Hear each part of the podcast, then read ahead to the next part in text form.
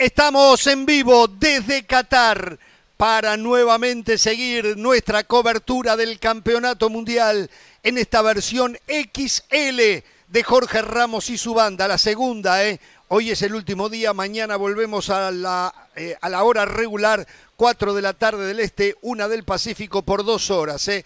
Aquí estamos para, con las últimas novedades, poderlas contar, poderlas analizar, qué está pasando con cada una de las selecciones. Tendremos a Mauricio Imay junto a la selección mexicana y hoy Gustavo Hoffman para contarnos todo lo que está ocurriendo en el Scratch Duoro en la selección brasileña. Se terminaron los cambios en la selección argentina. Volvió a entrenar Uruguay después que ayer tuvo la desgracia de la pérdida de la madre de uno de sus integrantes. Les vamos a contar lo bueno y lo malo de lo que está ocurriendo en Qatar. El tema arbitral hoy vuelve a estar sobre el tapete. El FBI se mete junto a la FIFA para tratar de solucionar el problema de los amaños. ¿Cómo les va, señoras y señores? El placer, ¿eh? una tarde más. ¿Cómo le va, Pereira? ¿Cómo está usted? ¿Cómo lo trata Qatar? Usted anda medio caliente hoy, ¿eh?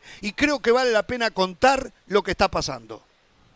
¿Le digo la verdad cómo estoy? Sí. ¿Digo la verdad? Sí, dígalo, dígalo. Saque. Estoy cansado. Está cansado. Estoy cansado, estoy cansado de hablar Estoy cansado de estar acá. Sí. Esperando que comience a rodar la pelota. Ah, está bien. Quiero que me den pelota. Quieren que le den quiero, pelota. Quiero, quiero ver fútbol. Vine a ver fútbol. Bueno, ya viene. Vine a ver fútbol. dos días y unas horas.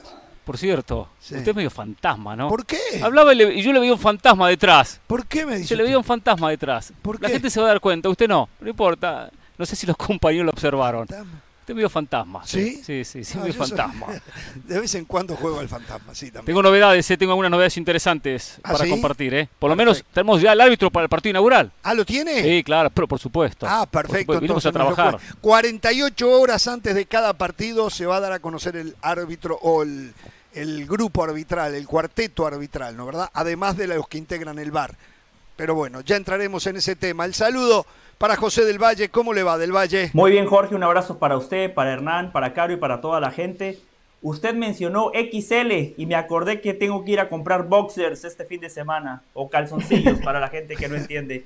Eh, Jorge, eh, cientos de idiomas en el mundo, pero yo elijo hablar con el idioma de la verdad. Por eso hoy tengo un mensaje, no para usted, no para Hernán, no para Carolina, no para la gente. Hoy le quiero hablar a los dos mejores futbolistas de los últimos 20 años. Hoy le quiero hablar a Messi y a Cristiano Ronaldo, que en las copas del mundo los dos han quedado a deber. Muy bien, perfecto, perfecto. Me alegra, me alegra, me alegra. Han quedado a ver, pero hay uno que ha quedado a ver mucho más que el otro. Hay uno que llegó a una final, el otro ni la olió. Entonces, eh, pero bueno, en un ratito, en un ratito. ¿Cómo le va, señora? ¿Cómo está usted? Muy bien, Jorge Hernán José. La verdad que la cantidad de información que está surgiendo de Qatar no damos abasto. Gaya fue el último hombre que se cayó en la selección de Luis Enrique. Llamaron a Valdé. Eso ha hecho que el Barcelona sea el equipo con más representantes en el Mundial de Fútbol, 17 en total. Hay que contar, por supuesto, que la selección española es a la que más aporta. Eh, Luis Enrique acaba de dar su primer streamer vía Twitch. Estuvo interesante porque dio daticos que creo que en una rueda de prensa normalmente no hubiese dado. Ya hablaba usted del tema arbitral, ya habló Pierluigi Colina, eh, veíamos, por ejemplo, a, los de Arabia Saudita entrenando hoy. Lewandowski dijo que Argentina es el gran favorito para ganar el Mundial. Así que hay mucho, mucho fútbol para estas tres horas, eh, Jorge. Perfecto, bueno, el saludo, hoy es el cumpleaños y no lo pudimos festejar. Yo había armado una pequeña fiesta eh, para hacerlo, pero está trabajando tanto que no, no pudo ser.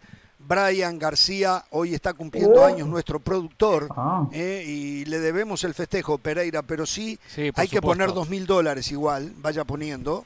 Eh, yo voy a poner dos mil también. ¿Dos mil sale el festejo tanto? Y sí, ¿qué quiere? Acá esto es carísimo. No compren cerveza porque sale muy cara y ahora más. Si esperamos, festejamos en Miami cuando regresemos. Va a salir más barato. Un poquito caro, ¿eh? Ah, pero como un, Y un mes repartimos, y pico después. paga un poco Carolina, un poco José. Sí, sí, Pero sí, bueno. también que contribuye. Señores, en estos momentos un tema mismo, hay ¿eh? una sensación térmica que ronda los 90 grados. Sí, sí. Son las 11 y 5 de la noche. 90 grados es la sensación térmica en estos momentos, para que tengan una idea. En un ratito me empiezo a desprender la camisa, No, no, me no saco el saco y no sé si no Era, llego a sacarme la era camisa. el clima ¿eh? ideal para James. Lástima que Colombia no llegó.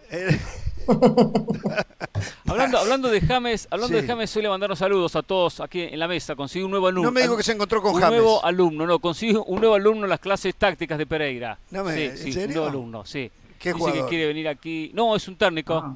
Ah, es un técnico. que fue mundialista. Alumno. Sí, sí. me Técnico alumno suyo. Vino a saludarme. se Y fue mundialista y es alumno suyo. Wow. Sí, sí. Me dijo, quiero ir al programa. Saludos a Jorge, a Carolina, a José.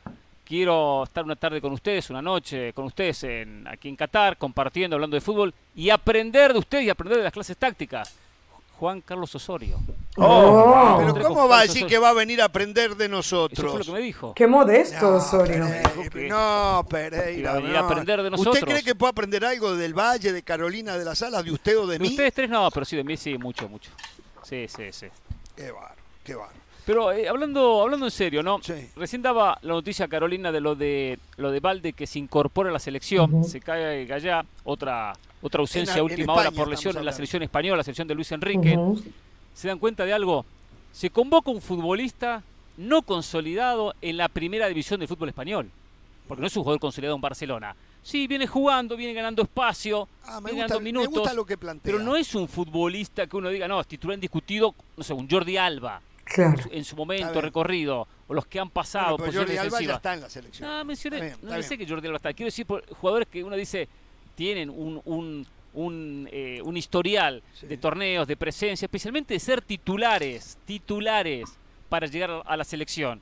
Llega un futbolista que hasta, le digo más, estoy seguro que usted encuentra mucha gente de Barcelona, no del que va al Camp Nou cada fin de semana, de los clientes, Sí, sí, y le sí, pregunta claro. quién es Valde y no lo conocen, No, no, lo conocen. Muchos, seguramente no. Muchos cataríes clientes del De acuerdo, Barcelona seguro no pero voy especialmente al tema de que no es un titular indiscutido de Barcelona. No, Está sorprendió. Se luchando. hablaba que iba a ser Marcos Alonso. De repente Claro. mire, lo prefirió a él. A ver, quiero hablar de este tema. Me encanta lo que usted plantea. Eh, Luis Enrique la tiene bien clara. Luis Enrique no apuesta por las figuras. Luis. Enrique convoca jugadores que se adapten al sistema que él quiere. Sí. y lo tiene aceitado. Y España juega muy bien al fútbol.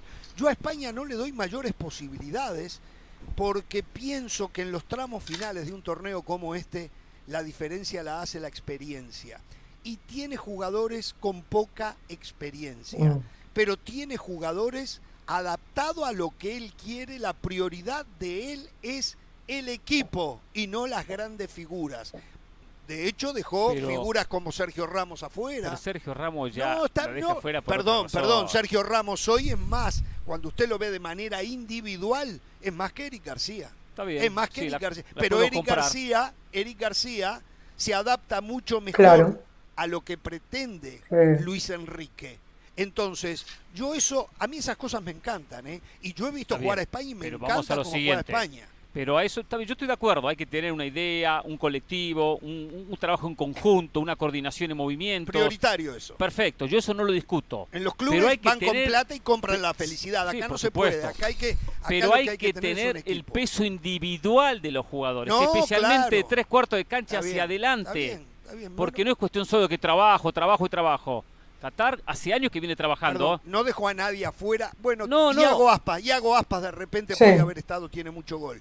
Pero en líneas generales no dejó afuera jugadores que digamos tenían que estar No, ahí. porque no, o sea, no tiene más. Eh, Exacto, no tiene sí, más. sí, sí, pero no. Acá usted planteaba algo, lo de Ale- Alejandro No, Valde. yo lo que planteo que tiene que recurrir Podría haber a un recurrido lateral. a un Marco Alonso con muchísima más eh, eh, Sí, con más trayectoria experiencia. y experiencia, ¿no? También digo que tiene que recurrir a un lateral que no, que no está consolidado, Sí. que no es el lateral derecho o izquierdo de Barcelona. Recordemos que comenzó por izquierda, después jugó unos partidos por derecha.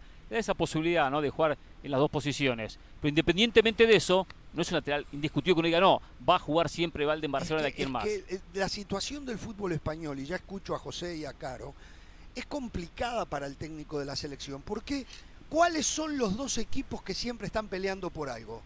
Real Madrid y Barcelona. Barcelona aporta a la selección. Real Madrid no aporta nada. Entonces ahí, en esas peleas, en la Champions, en la UEFA Europa League, en las Supercopas, ahí es cuando el jugador se va haciendo y va adquiriendo esa experiencia, ese nivel internacional. El problema es que hay uno de los dos equipos que no aporta nada, Nada. y el resto juega por la liga y nada más. Un poquito Atlético de Madrid, el resto juega por la liga. Entonces, hay un problema enorme en España con ese tema. Es enorme. El Real y lo vengo yo señalando hace tiempo, el Real Madrid, que tal vez muchos me puedan decir, tienen razón, el Real Madrid está para solucionar los problemas del Real Madrid, no los problemas de la selección. Bueno, es como se siente en España.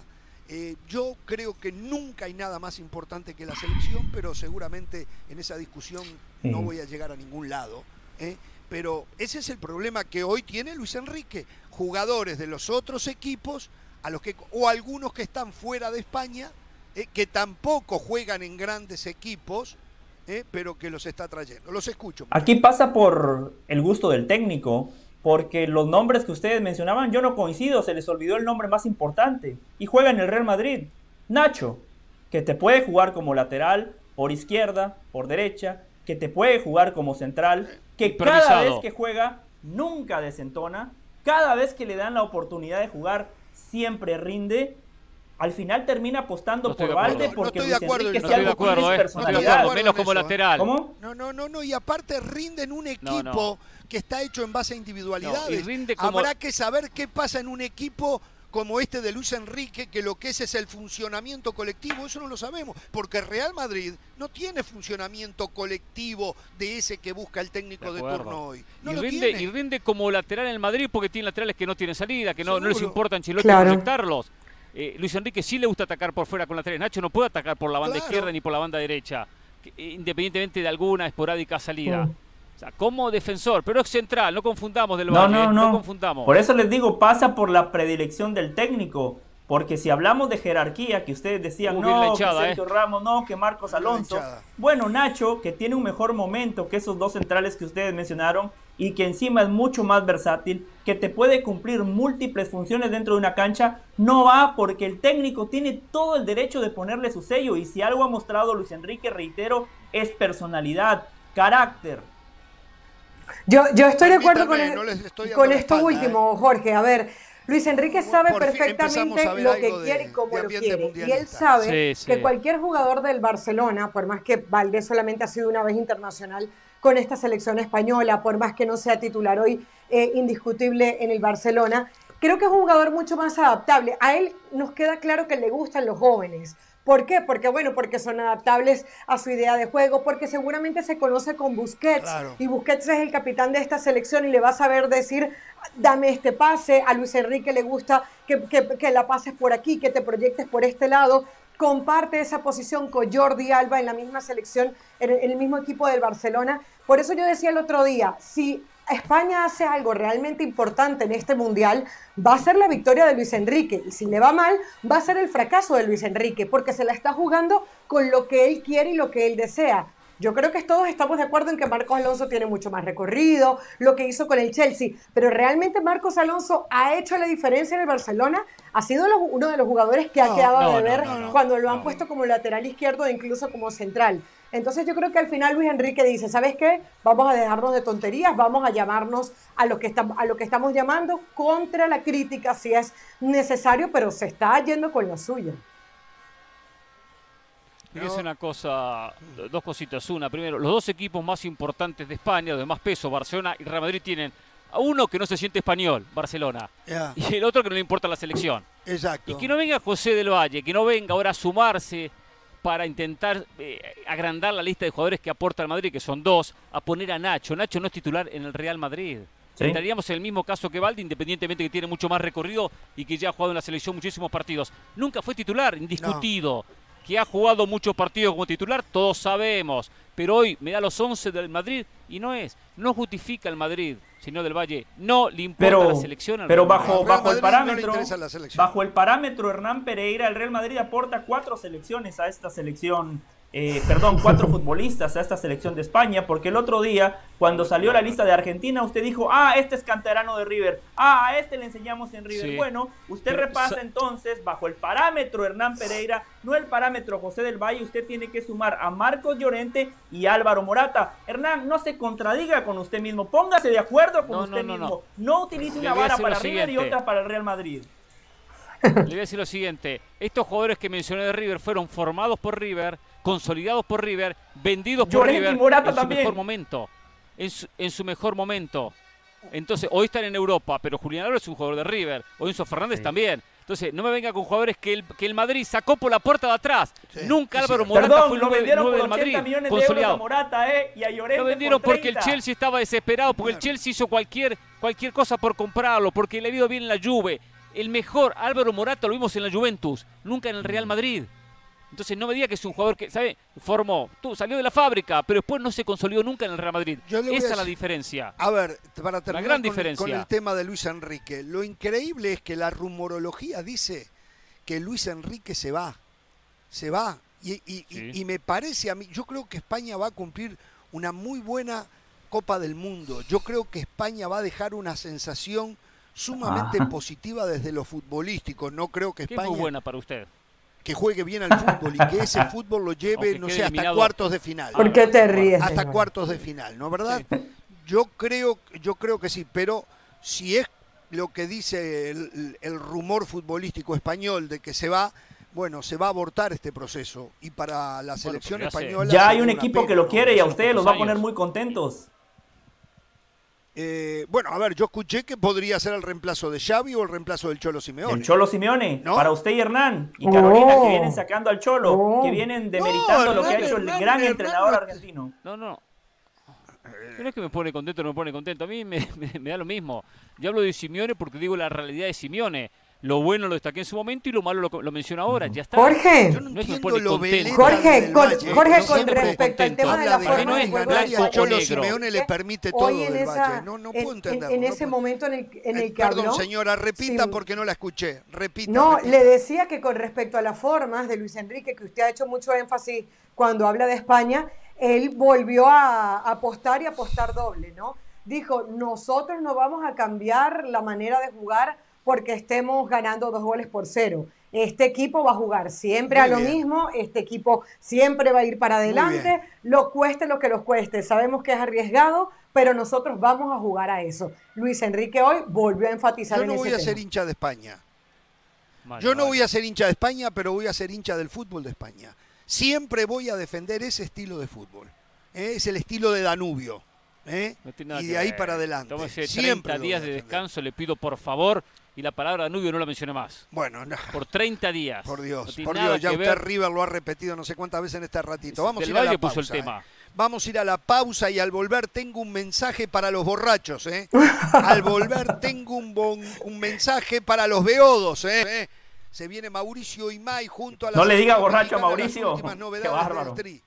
No, no, no, un mensaje para los beodos, dije, los borrachos. Vamos a la pausa. No los borrachos del tablón, no. ¿no? No, Los borrachos no, están de luto. Le voy a contar algo que sé de eso también.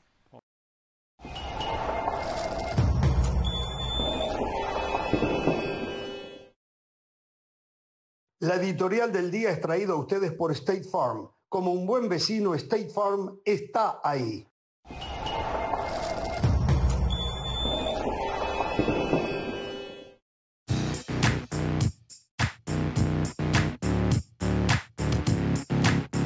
¿Qué tal amigos de ESPN? Aquí nuevo, nuevo episodio. ¿La conocéis? ¿La conocéis? ¡Polis! Estamos en Qatar con el crack Rodrigo Fáez, mi jefe. No soy su jefe, pero esta es The One and Only Alexis Nunes. Esta es la parte de atrás de todos los estudios que hay de ESPN y de otras compañías, de otras televisiones que también andan por aquí, ¿vale? Pero... ¿Quién va a ganar el Mundial? Prediction. Quiero ver Brasil en la final, pero también Brasil contra España. ojo, ¿eh? Ajá. Para ganar, entonces, Brasil. Salseante, sí. Brasil, señor. Vale, vale. Brasil con No, gol. no, un abrazo, un abrazo. No, no, ya no hace falta que digas más. Jules, Sí, nuestro hombre. amigo ESPN desde Francia. Sí. ¿Quién crees que va a ganar el Mundial? Francia. No, Francia. Y si no es Francia, es Argentina. Uh, bien. Estamos en la zona lounge donde la gente pues descansa, está tranquila antes de los programas, etcétera, y tenemos aquí a una de las estrellas del canal que he dicho, digo, oye, Fernando, ¿te puedo molestar? Aquí el atraco es así. donde las personas descansan y bueno, acá estamos tratando de descansar, pero me dijiste, te puedo molestar y acá estás, haciendo bien tu trabajo, molestando. Ver, ¿quién gana el mundial para ti? Para mí lo gana Brasil, línea por línea, es un equipo extremadamente fuerte. No sé si tiene la profundidad en defensa que tendría que tener un equipo para poder aguantar un torneo de siete partidos duros, pero Brasil es de esos equipos que te puede ganar 4 a 3 si es necesario. Yo no entiendo por qué todo el mundo está escogiendo Brasil, pero ¿qué pasa con Brasil? ¿Qué pasa? Ricardo, Ricardo Puig, uno de los nuestros. Ricardo, ¿qué pasa? ¿Cómo estás? Muy bien, aquí estamos, aclimatándonos todavía. Más o menos calor que en México aquí. Más, más, mucho más. ¿Quién va a ganar el mundial?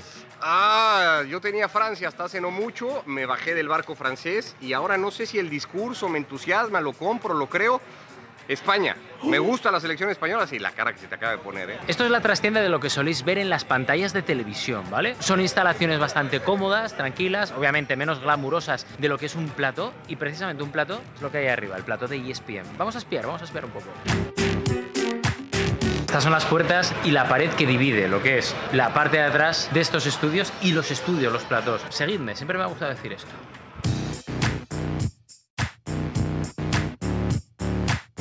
Estamos aquí con Sevis Salazar. Sevis, ¿qué tal? ¿Cómo estás? Muy bien, muy bien, aquí disfrutando de Doha. Tiene las mejores vistas de todos, Sí, de todos. ¿eh? increíble aquí en la mesa de fútbol Américas. ¿Quién crees que va a ganar? Va a ser poco aburrido esta respuesta, pero creo que tengo que decir Brasil. México, ¿hasta dónde llega? Uy, por mi corazón digo el quinto partido, por la cabeza digo fuera en fase de grupos. ¡Ey! ¿Qué es esto? ¿Que soy yo? ¿Que soy yo? Mira, mira, mira, mira, estoy en dos cámaras a la vez. Dos cámaras a la vez, estoy en dos cámaras a la vez. Ha ganado Brasil, ha ganado Brasil las predicciones de varios de los compañeros de ESPN, pero esto no puede quedar así, no puede, a ver, digo que no puede quedar así, sí, sí que puede quedar así, pero yo por ejemplo voy con España o con Argentina, hay gente que digo yo que irá con Argentina y con México, pero es que es que de verdad todo el mundo piensa que va a ganar Brasil. Siguiente objetivo, ir a por brasileños, quizá la próxima semana, pero mañana habrá más.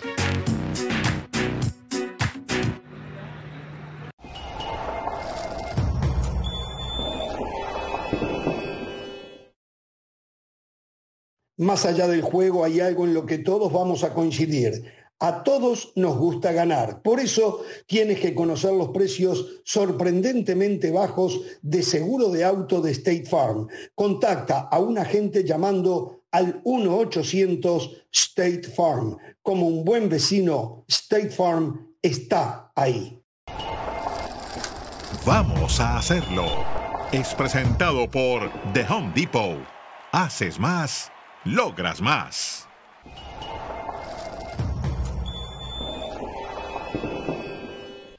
Muy bien, estamos de regreso y en vivo desde Doha, Qatar, en la previa de la inauguración del Mundial que será el próximo domingo entre la selección local Qatar, la anfitriona, frente a la selección ecuatoriana.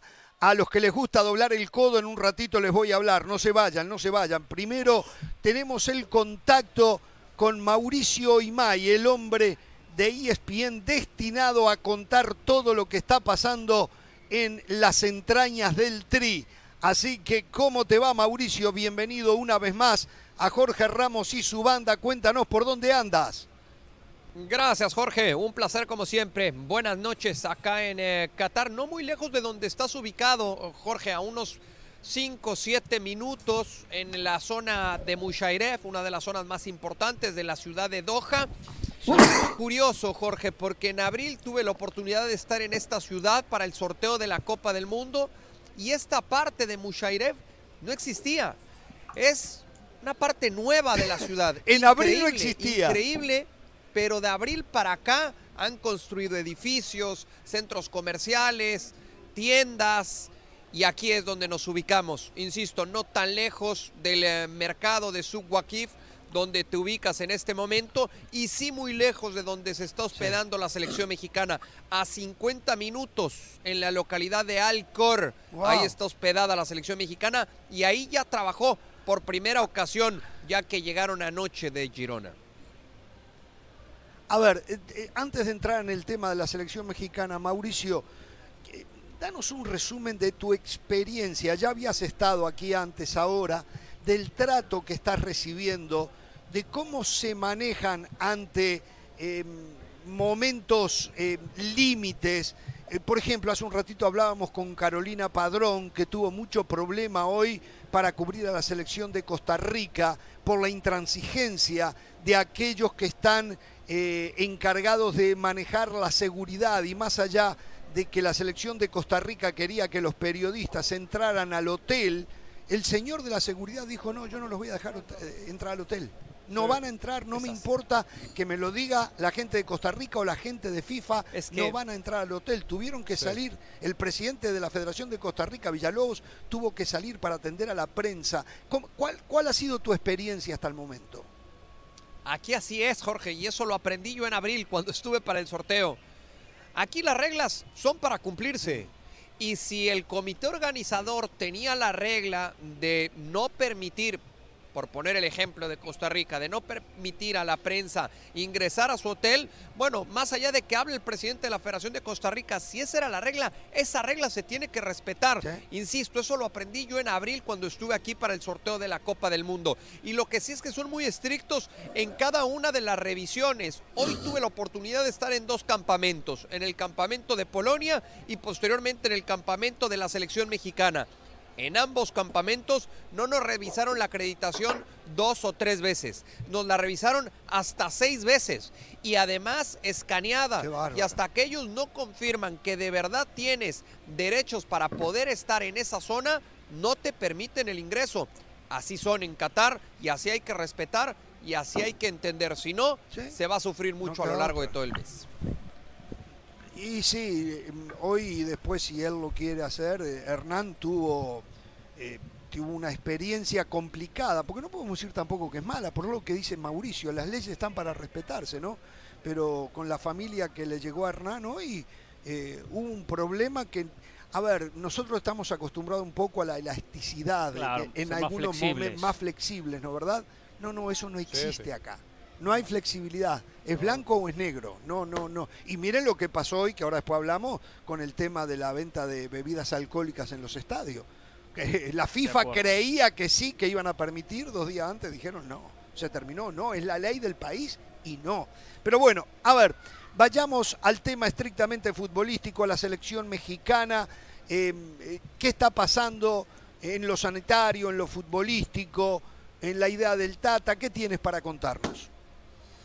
A ver, eh, Jorge, la selección llegó ayer por la, noche, ya tarde, eh, cerca de la medianoche, aterrizó aquí en eh, Doha. Los jugadores se fueron a descansar ya muy tarde y por eso el entrenamiento fue hoy por la tarde. Seis de la tarde arrancó el entrenamiento en Alcor.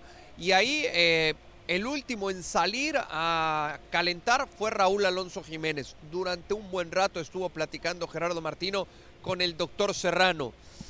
Creo yo que se acerca, se acerca la hora para que Martino tome una decisión respecto a Raúl Jiménez, concretamente en el partido contra, contra Polonia. ¿Cuántos minutos va a recibir el futbolista del Wolverhampton? Hizo hasta lo imposible Martino y el cuerpo médico, evidentemente, por tenerlo aquí en Qatar. Bueno, ya finalmente lo tienes, ¿no? Ya finalmente jugó 45 minutos contra Suecia después de más de 75 días de no hacerlo. Ahora, ya que lo tienes y ya que pasó esos 45 minutos, ¿para cuánto tiempo lo tienes en la Copa del Mundo? En el primer partido me parece que después de lo visto contra Suecia, luce complicado que vaya de titular. Luce complicado. Busca buena presencia física eh. Eh, Gerardo Martino, porque en ese sentido le van a exigir mucho a la selección mexicana. Y si a mí me preguntas, Rogelio Funes Mori, creo yo puede ir tomando de la delantera en esa competencia por el puesto titular. Si es por presencia física, exactamente. Eso te lo da Rogelio Funes Mori, que tiene un poquito más de continuidad, no mucho más tampoco, pero los otros días eh, fue una pálida demostración de fútbol de Raúl Alonso Jiménez, demostrando que hace dos meses eh, y unos días de que no, ve, no veía una pelota. Eh, lo único positivo es el hecho que parece estar superando esa maldita pubalgia. eh, pero es muy corto el recorrido de un mundial, máximo siete partidos, no se pueden estar regalando minutos, esa es la verdad. Eh, ¿El resto de la, en lo sanitario todo está correcto? Sí, todos los demás futbolistas están, están ya al 100 físicamente. Lo de Héctor Herrera, que llegaba con ciertas dudas, ¿no? Por, por tanto tiempo sin jugar en Houston, le ha demostrado a Gerardo Martino en los dos últimos partidos de preparación contra Irak y contra Suecia que está al 100 físicamente. Ahora será decisión de Gerardo Martino si contra Polonia juega de mediocentro o como interior. Eso, eso ya lo tendrá que decidir Gerardo Martino. Insisto, si a mí me preguntan, y esto lo vengo diciendo hace tiempo por cierta información Sí. que he ido recabando, para mí eh, Héctor Herrera va tomando ventaja para ser el mediocentro contra Polonia el próximo martes. Es, a ver, ¿y cómo explicar esto, no? La rumorología dice que Barcelona, que Chelsea quieren a Edson Álvarez. El Tata Martino está pensando prescindir eh, de los lectura- 11 titulares de Edson Álvarez. Es increíble. Hago una ¿no? lectura en cuanto a la, la elaboración de fútbol. México necesita generar más fútbol y le da más generación. Herrera como volante Eso. central junto a Chávez, junto a Charles Rodríguez, que la presencia de, de, de Álvarez. eh, de, De Edson de- de- Álvarez. de Edson Álvarez. Que Edson Álvarez está más acostumbrado a la recuperación. Sí. Recordemos que empezó jugando como defensa central. Claro. Eso creo que es lo que busca el propio Tata Martino. Darle más fútbol desde No, no. atrás y una posición de volante central eh, retrasado que comente juegan sin marca. O sea, de atrás puede arrancar desmarcado Herrera para de ahí iniciar el juego. A ver, Hernán, Hernán lo explica como si ayer hubiera estado cenando con Gerardo Martino. Lo explica tal y como, como, como Martino tiene la idea de Edson Álvarez y de Héctor Herrera. Y dice, si hay un partido en el cual tengo que proponer, es precisamente en el primero contra Polonia. Contra Argentina no me puedo dar ese lujo. Contra Argentina sí tengo que considerar Claro. a un futbolista que me ayude en la recuperación de la pelota. Y por eso seguramente el medio centro en ese partido va a ser Edson Álvarez. Pero ante la necesidad y la urgencia de sacar tres puntos en los primeros 90 minutos, ahí entonces la decisión sería con ventaja para Héctor Herrera en, en- en el medio campo, jugando concretamente como medio centro. Invito a José del Valle y a Caro de las Salas también para que estén en esta plática. Adelante, muchachos. Mauricio, no hay una contradicción si hay que priorizar lo físico, si la pelota parada ha sido el talón de Aquiles a lo largo del proceso. Edson Álvarez, por su estatura, es un hombre que te gana en las dos áreas. ¿Y por qué no prescindir de Charlie Rodríguez, que su presente no es el mejor y su último semestre Mm. tampoco ha sido el ideal? ¿Por qué prescindir de Edson Álvarez, que goza de un gran momento y que encima te puede marcar la diferencia en, los- en las dos áreas? Y otra cosa, México en la marca en ataque sufre. A ver, don José, eh, en lo del balón parado México viene sufriendo con Martino, con Osorio, con eh, Herrera, con muchos entrenadores ha sufrido la selección mexicana a balón, a balón parado. Eh, y hoy tristemente en ataque también, en, en- en- en- en las dos áreas, a, a balón parado Hmm. le cuesta trabajo al equipo mexicano. Y, y lo de Charlie Rodríguez, me parece que sí, puedes llegar a perder en la, en la presencia física, pero es un futbolista que te genera, por lo menos así lo considera el cuerpo técnico de la selección mexicana, te genera mucho de medio campo hacia el frente. Inclusive en algún momento dado, eh, cuando Luis Chávez se pueda meter ante, ante una posible o ante un posible desprendimiento de Herrera y del propio Charlie Rodríguez, te quedas con esa seguridad de, de Luis Chávez. O en alguna altura del partido, porque ya lo hizo así en algún momento durante este ciclo mundialista, jugar con Herrera y alguien más en la misma línea, como dos, como dos contenciones o como dos recuperadores, y por delante Charlie Rodríguez, eh, eh, en lo que sería más un es eh, 4-2-1, ¿no? Jugando, jugando Charlie Rodríguez más suelto y con dos escoltas muy cerquita que le ayuden a recuperar la pelota. Lo hizo, recuerdo bien, contra la selección de Estados Unidos en la cancha del Estadio Azteca y le fascinó a Gerardo Martino la función de Charlie Rodríguez.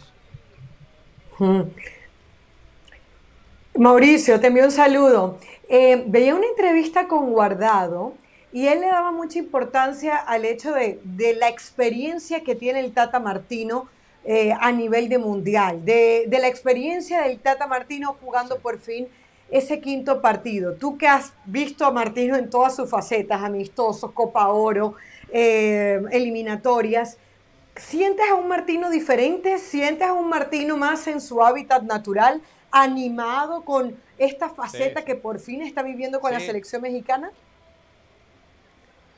Sí, sí, claro, te saludo, te saludo con mucho gusto. A ver, el rostro más amigable de Gerardo Martino lo encontré en el último, en el último mes. En el último mes, Oh. quiere decir los 20 días de Girona, de Girona y 10 previos en el Centro de Alto Rendimiento, en donde tuve la oportunidad de sentarme con él a platicar cerca de 45, 50 minutos. Y, y le, y le hice esa pregunta, ¿no? Le pregunté a. Gerardo Martino si en verdad estaba fastidiado en la última fecha FIFA, en esa en donde tuvimos la oportunidad de vernos, Caro, o fue más una impresión nuestra. Y me dijo Gerardo Martino, admitió el propio Gerardo Martino que sí, que estaba fastidiado, que no era una, una simple percepción. Y le dije, ¿por qué ahora ha cambiado tanto ese rostro? ¿Por qué eh, ha quedado atrás ese, ese fastidio o esa desesperación? Y me, me respondía muy bien, ¿no? Me decía, pues simple y sencillamente porque la Copa del Mundo cada vez está más cerca. Y es una realidad. La etapa en Girona, por ejemplo, lo vi disfrutando al máximo. Un Gerardo Martino completamente distinto al que habíamos visto y al que habíamos tratado a lo largo de los últimos meses. Em, ¿Qué planes hay para mañana de trabajo de la selección? Mañana a las... A ver, todavía no hay horario, horario confirmado, pero de manera preliminar me está llegando en este momento mensaje. No, pensé que era ya la confirmación. Eh, De manera preliminar estaría mañana entrenando a las 6 de la tarde y habría conferencia de prensa con tres futbolistas. Queda- quedaron de confirmar el horario, pero la idea es esa. Mañana poder escuchar a tres jugadores de la selección mexicana previo a lo que será su debut ante la selección de Polonia el próximo martes aquí en Doha. ¿Y eh, qué, qué- qué pudiste sacar de tu visita al lugar de concentración de Polonia? Algo que te haya quedado como para contar. escuchar a, a- a Lewandowski. eh, estuvimos básicamente en la conferencia de prensa de, de Lewandowski porque cuando estaba por empezar el entrenamiento nosotros nos tuvimos que trasladar al entrenamiento de la selección mexicana. Pero un, un Robert Lewandowski que a los, a los 34 años de edad está muy consciente de que, de que va a vivir su última Copa del Mundo, del momento en el que llega y que dice, no somos ni cerca favoritos de, de grupo, cediéndole esa responsabilidad a la selección de Argentina y diciendo que le llama mucho la atención la rapidez, el dinamismo que puede encontrar en la selección mexicana su primer rival en, en la Copa del Mundo. Básicamente eso, Jorge. Perfecto. El agradecimiento, Mauricio, por haberte prestado a contarle a toda la gente que siga a Jorge Ramos y su banda eh, tarde a tarde eh, lo que está ocurriendo alrededor de la selección. eh. Un abrazo y estamos en contacto. Un placer como siempre. Saludos y buenas noches. Gracias, Mauricio Imay. Entonces, junto a la selección mexicana en un ratito, Gustavo Hoffman, para enterarnos qué pasa con la selección de Brasil. Parece hay mucha tranquilidad en la selección de Brasil. Me dijeron, me dijeron, y se lo vamos a preguntar a Gustavo Hoffman, que a lo mejor Vinicius Junior no arranca en Brasil. Mm. Que, serio? jue- que juega con, sí, que en lugar de jugar con dos contenciones y cuatro arriba, que era lo que todo el mundo suponía, va a jugar con tres mediocampistas, el tercero sería Paquetá y Vinicius Junior iría porque siente lo que Pereira siempre, Ese equilibrio. Siente Claro, que si no, tiene claro. equilibrio, siente que no tiene equilibrio. Bueno, ¿no? es, lo que ha utilizado siempre Tite, ¿no? Un 4-3-3 Sí, con Neymar sobre la izquierda. sí. La presencia de Vinicius le, oca- le ocasiona un problema. Un buen problema, pero problema en fin. Exactamente. Bueno, en un ratito se viene Gustavo Hoffman y vamos a hablar del tema. ¿eh? A los que inclinan el codo les hablo ¿eh? al volver de la pausa. Regresamos.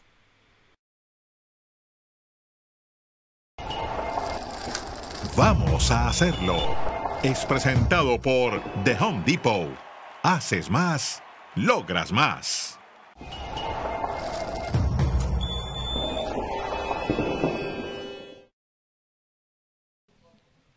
Muy bien, estamos de regreso. Eh, seguramente eh, todos nuestros televidentes o la mayoría de ellos saben la decisión hoy del gobierno catarí por encima del deseo de la FIFA de no permitir bebidas alcohólicas en los perímetros de los estadios o adentro de los estadios del Mundial. Eh, aparentemente había, supongo yo, un acuerdo verbal, la FIFA entendió que iba a haber, hablando de elasticidad, una elasticidad, y eh, que se iba a permitir durante los partidos eh, que hubiese venta de cerveza con alcohol. Bueno, hoy el gobierno catarí ratificó que eso no va a ocurrir. Va a haber venta de cerveza sin alcohol, a excepción en los cuartos o salas VIP. Allí sí, me contaron que una sala VIP puede llegar a costar para 10 personas 250 mil dólares. ¿Y hay salas que tienen cama? Esas que tienen cama. Debe de ser las Yo he visto, que he visto unas salas con, Sí, cama, con cama. que no entiendo para qué la cama. No, no entiendo La verdad yo que no, todavía no puedo encontrar la explicación no de poner una cama. A no ser que eso sea un hotel también. No, no, Sí. bueno, yo vi un video y no, no lucía hotel. Exacto. Las que tienen cama son hotel, exacto. Ah, son Ah, hotel- exacto. Bueno, el tema es este, pero también esas personas que están en ese salón VIP eh, bebiendo cerveza con alcohol, si quieren pasar a las tribunas, no pueden pasar con la cerveza. Así que, Ah, está bien, no, no con la cerveza. no con la cerveza Sí, alcoholizada. sí, sí. Eh, Solo con cerveza adentro, sí. Ah, no, La con la cerveza cerveza en la sí. barriga, sí. Claro. Entonces, eh, aquellos que llegan a un mundial a, eh, como forma del entretenimiento y de la diversión, pensar que van a poder beber a discreción, sepan que no va a ocurrir.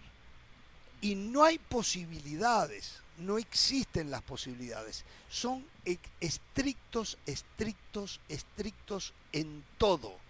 No hay forma de manipulación, de negociación, de hacerles entender. No, no, no. Una vez que algo está decidido, está decidido. No tiene dos caras, no hay una línea del medio, no hay grises, son blanco o son negro, pero no hay grises. Entonces, se los aviso porque si usted, amigo televidente, entiende que para disfrutar más el fútbol necesita chupar, olvídese con eso, olvídese.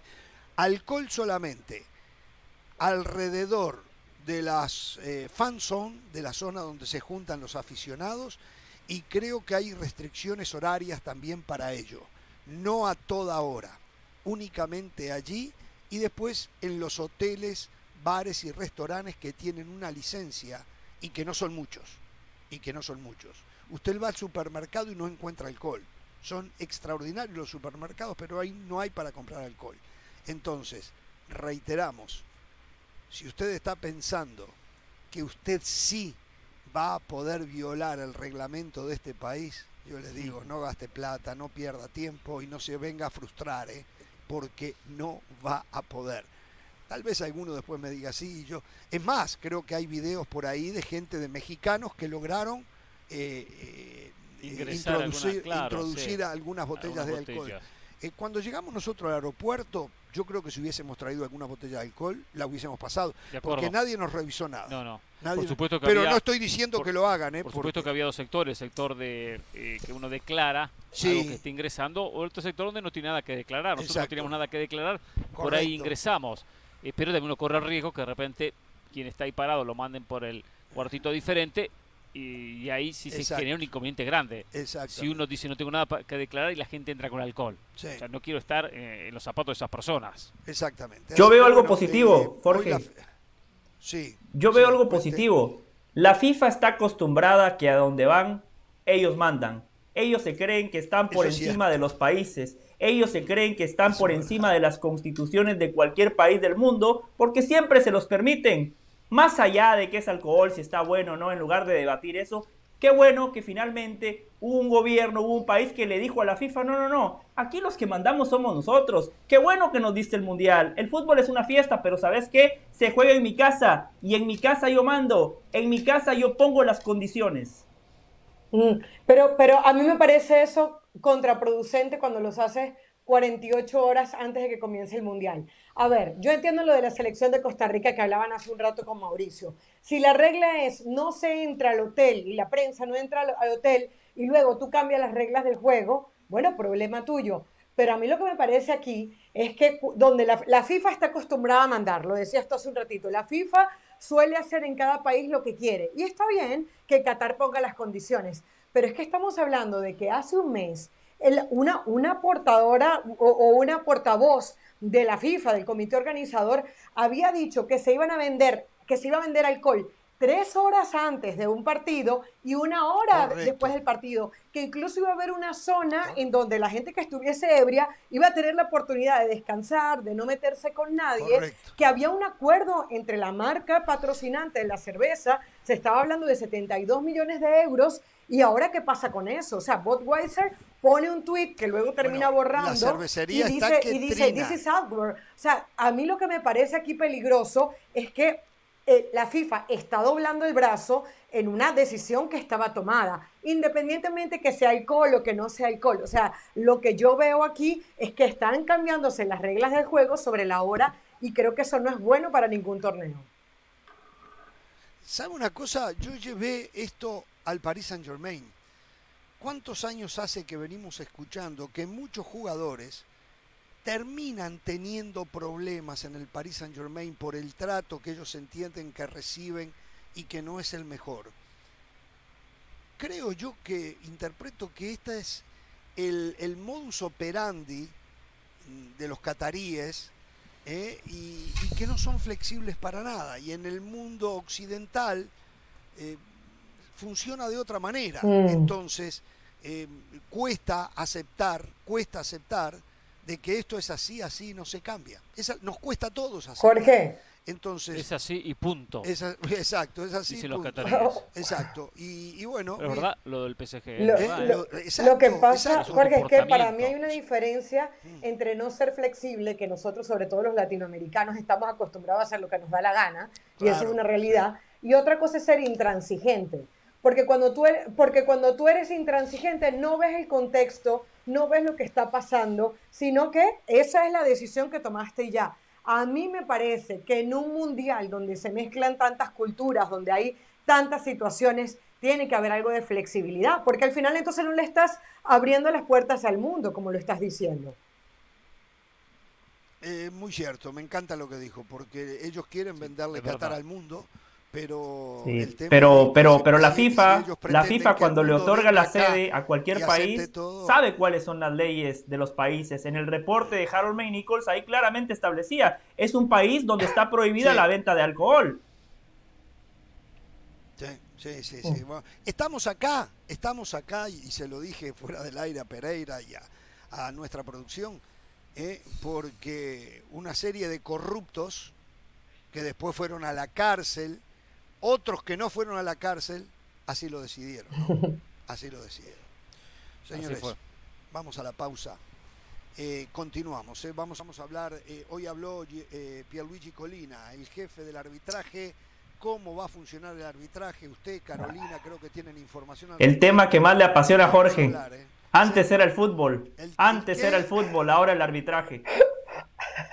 Vamos a la pausa, volvemos.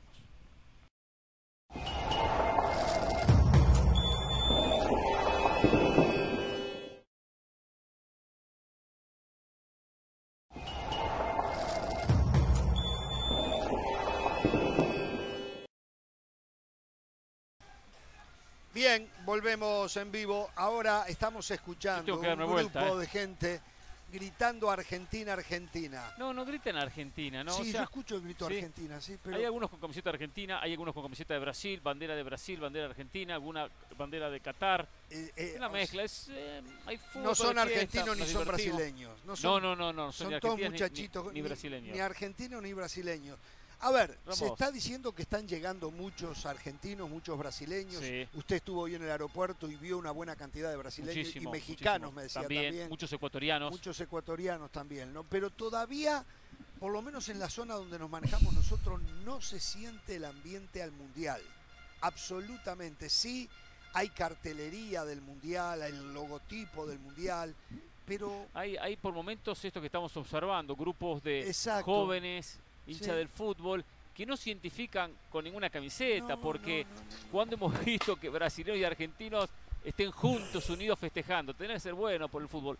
Yo no sé si nosotros, Ramos, estamos equivocados, ya nuestra generación pasó, estamos, estamos unos viejos o qué. sí, sí, sí, Entonces ahora son sí, todos sí, sí, clientes, pongo cualquier camiseta, festejo con el otro, sí, pongo la de Brasil, importa, mañana sí, sí, la de. Argentina, está todo bien y viva Esa el es la modernidad. Qué Claro. suerte que a mí no me tocó vivir esa Y a modernidad. mí tampoco, a mí Qué tampoco. suerte, de repente qué José y. Carolina están más identificados con Sí, eso, ¿no? Porque repente. fíjese, mire, Venezuela, Colombia, Sí, Guatemala, sí, España, sí, Madrid, o exacto. sea, eh, España. Yo le voy a España, no sabía, gracias. La culpa, la culpa No, es nuestra. pero usted sabe, nuestra. usted sabe por a dónde voy del Ah. Valle, que el Sí, Real sí, Madrid, sí, identificación sí, con, con el Madrid, Sí, sí, con la sí. selección, con el fútbol europeo. A ver, yo le voy a hacer una pregunta. A ver, yo y, y- y quiero que se sinceren, Sí. por favor, pero a muerte.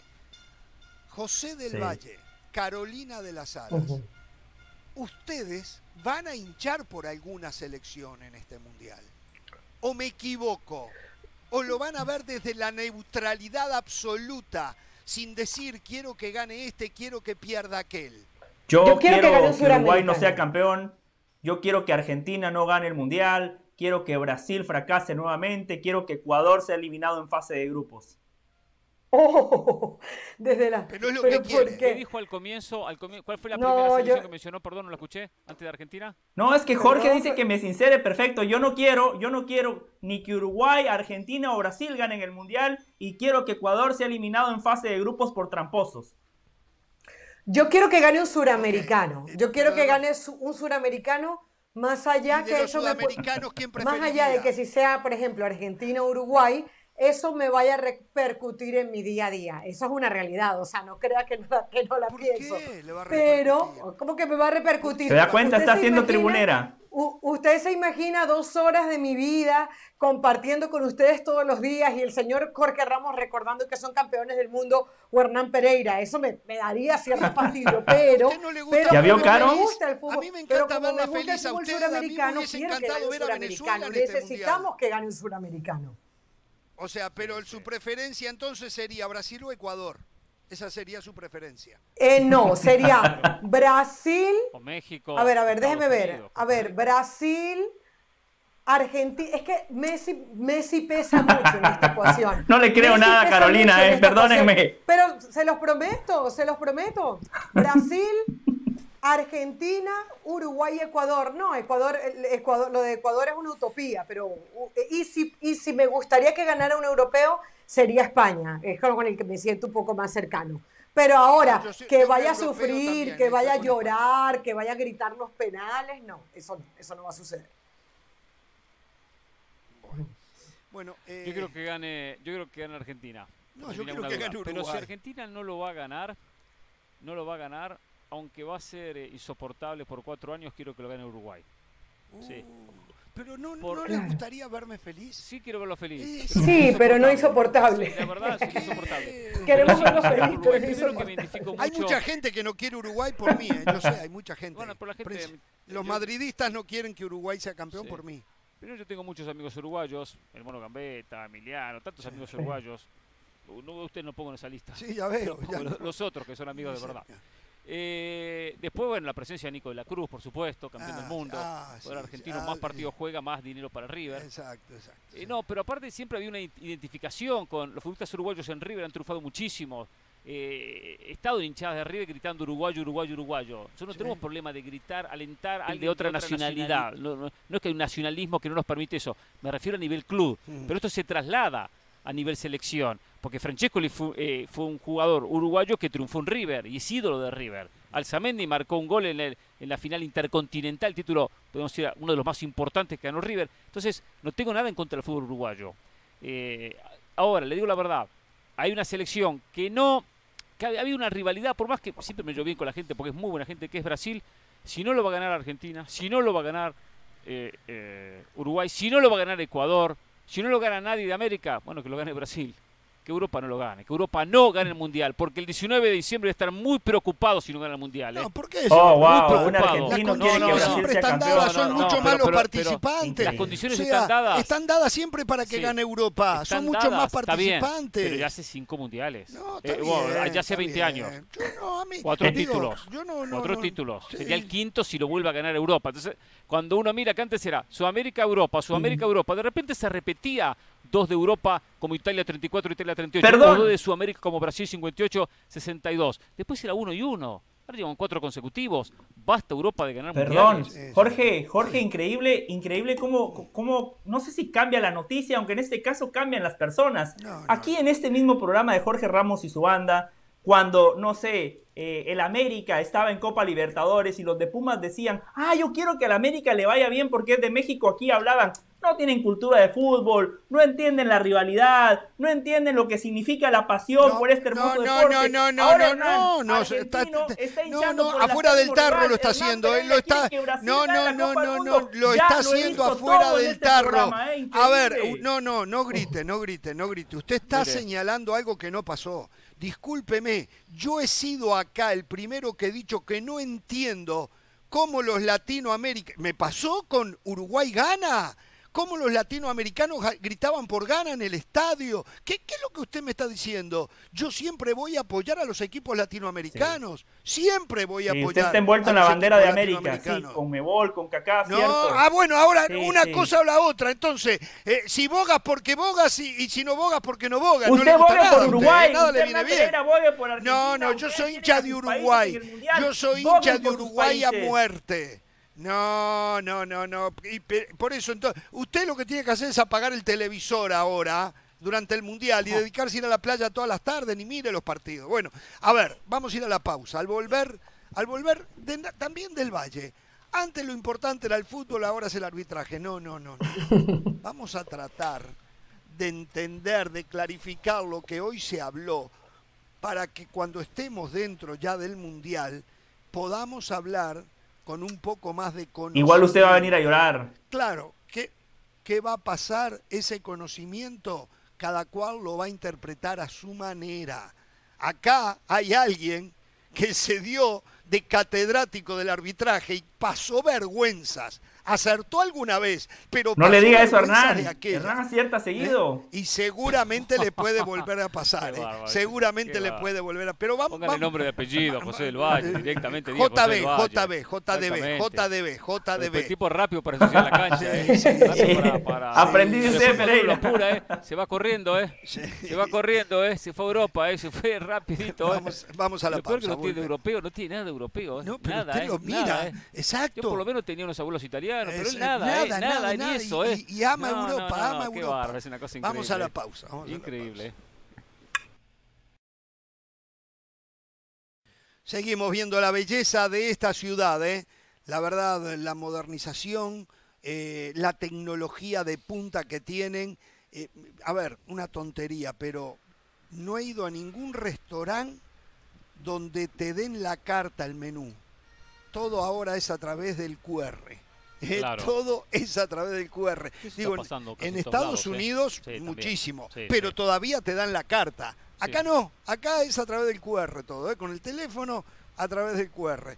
Eh, el Internet trabaja fantástico en, en los lugares donde nos estamos quedando, los departamentos donde estamos quedando, trabaja espectacular el Internet. La tecnología de punta también acá. Pero bueno, el calor insoportable. Son las 12 y 12 de la medianoche y reiteramos, está oscilando el calor entre los 86 y los 90 grados en la sensación térmica. Mm. Bueno, ¿No a quiere ver, volver en junio, Julio? A darse un paseíto, Uh, ¿usted hacemos un sabe par lo de de- de acá. ¿Usted sabe lo que debe ser esto junio, julio? No, no, uno se derrite absolutamente. Pero bueno, vayamos eh, eh, con el tema arbitral, el arbitraje que se viene y fundamentalmente aquello que tiene eh, que ver directamente con el VAR y la nueva tecnología que se va a estar empleando. Eh, ¿Quién arranca? ¿Usted Pereira o sea la señora Solo Sala? información Sí. y dijo a Carolina que ella estuvo trabajando de muy temprano en el tema. Eh, Daniel Orsato, el, el árbitro italiano, fue confirmado para el partido inaugural del próximo domingo, el encuentro entre Qatar y Ecuador. Tendrá entonces árbitro italiano para el partido que dará puntapié a esta nueva Copa del Mundo. ¿eh? Ahora lo que pasó hoy con Pierluigi Colina, que nos cuente Carolina, después voy agregando algunos, A ver. algunos conceptos, alguna información en caso que se le escape. Sí, sí, la razón por la que se trae el tema a la mesa es porque hoy Luigi Colina, que es, digamos, el, el máximo referente arbitral para la FIFA y para este Mundial de Fútbol, dio una rueda de prensa en donde estuvo explicando más o menos cuáles van a ser los criterios que se van a tomar en cuenta para cada uno de los partidos. Eh, me llamó la atención que lo primero que habló era proteger la salud del jugador. Es decir, que lo primero que dijo, dijo, primero que todo, vamos a ser cero permisivos. Si hay un jugador que saca mucho los codos para, aunque sea para protegerse él, se va a amonestar a ese jugador. Si hay un jugador que alza mucho la pierna, aunque sea que vaya el balón y no a pegarle un compañero, a ese jugador se le va a sancionar dijo que no iban a tener contemplaciones para sacar tarjetas rojas. Es decir, quieren que sea un mundial limpio, quieren que sea un mundial en donde se proteja al jugador, quieren que sea un mundial estricto desde la forma. Hay que ver que no se les pase la mano a algunos árbitros para eso, ya vamos a opinar. Lo otro en lo que insistió Perruigi Colina es en el tema del fuera de lugar semiautomático. Reconoce que van a haber 12 cámaras, reconoce que va, que va a haber una pelota que va, o, o, la pelota va a registrar hasta 500 movimientos, dicen ellos, pero que la última decisión la va a tener el que pensamos nosotros es el juez central. Utilizó una palabra así como el, el, el primer, ¿cómo era la El palabra? oficial. Era como, como, como el primer operador de, de- del, del- del partido, pero bueno, entiende uno que va a ser el juez central el que va a tomar la decisión. Y eh, me llamó la atención porque dijo, eh, se refirió al gol de la final de la Nations League, el- aquel famoso de Mbappé, dijo, el gol en la final de la Nations League marcado por Mbappé fue considerado válido porque se interpretaba que el defensa quería jugar el balón. Después de aquello, los expertos dijeron que aquella interpretación fue demasiado simple, porque simplemente quería cortar un pase y no jugar el balón. La nueva interpretación respeta más el fútbol. Esa palabra de respeta más el fútbol es fundamental si es verdad que se aplique al momento del fuera de lugar y por eso él insistió en que el principal es quien va a tomar la, decisión final, porque al final considerará si realmente respeta el fútbol o no el tema del fuera de lugar. Y lo último, eh, dijo que en Rusia no había sido fácil el tema de los árbitros con el, eh, con el VAR, pero a ver, todos coincidimos en que Rusia fue un éxito desde el punto de vista VAR. Él cree que eso se va a mejorar, yo lo dudo, pero él piensa que eso se va a mejorar. Esos fueron algunos de los puntos de Pierluigi Colina hoy en esa rueda de prensa.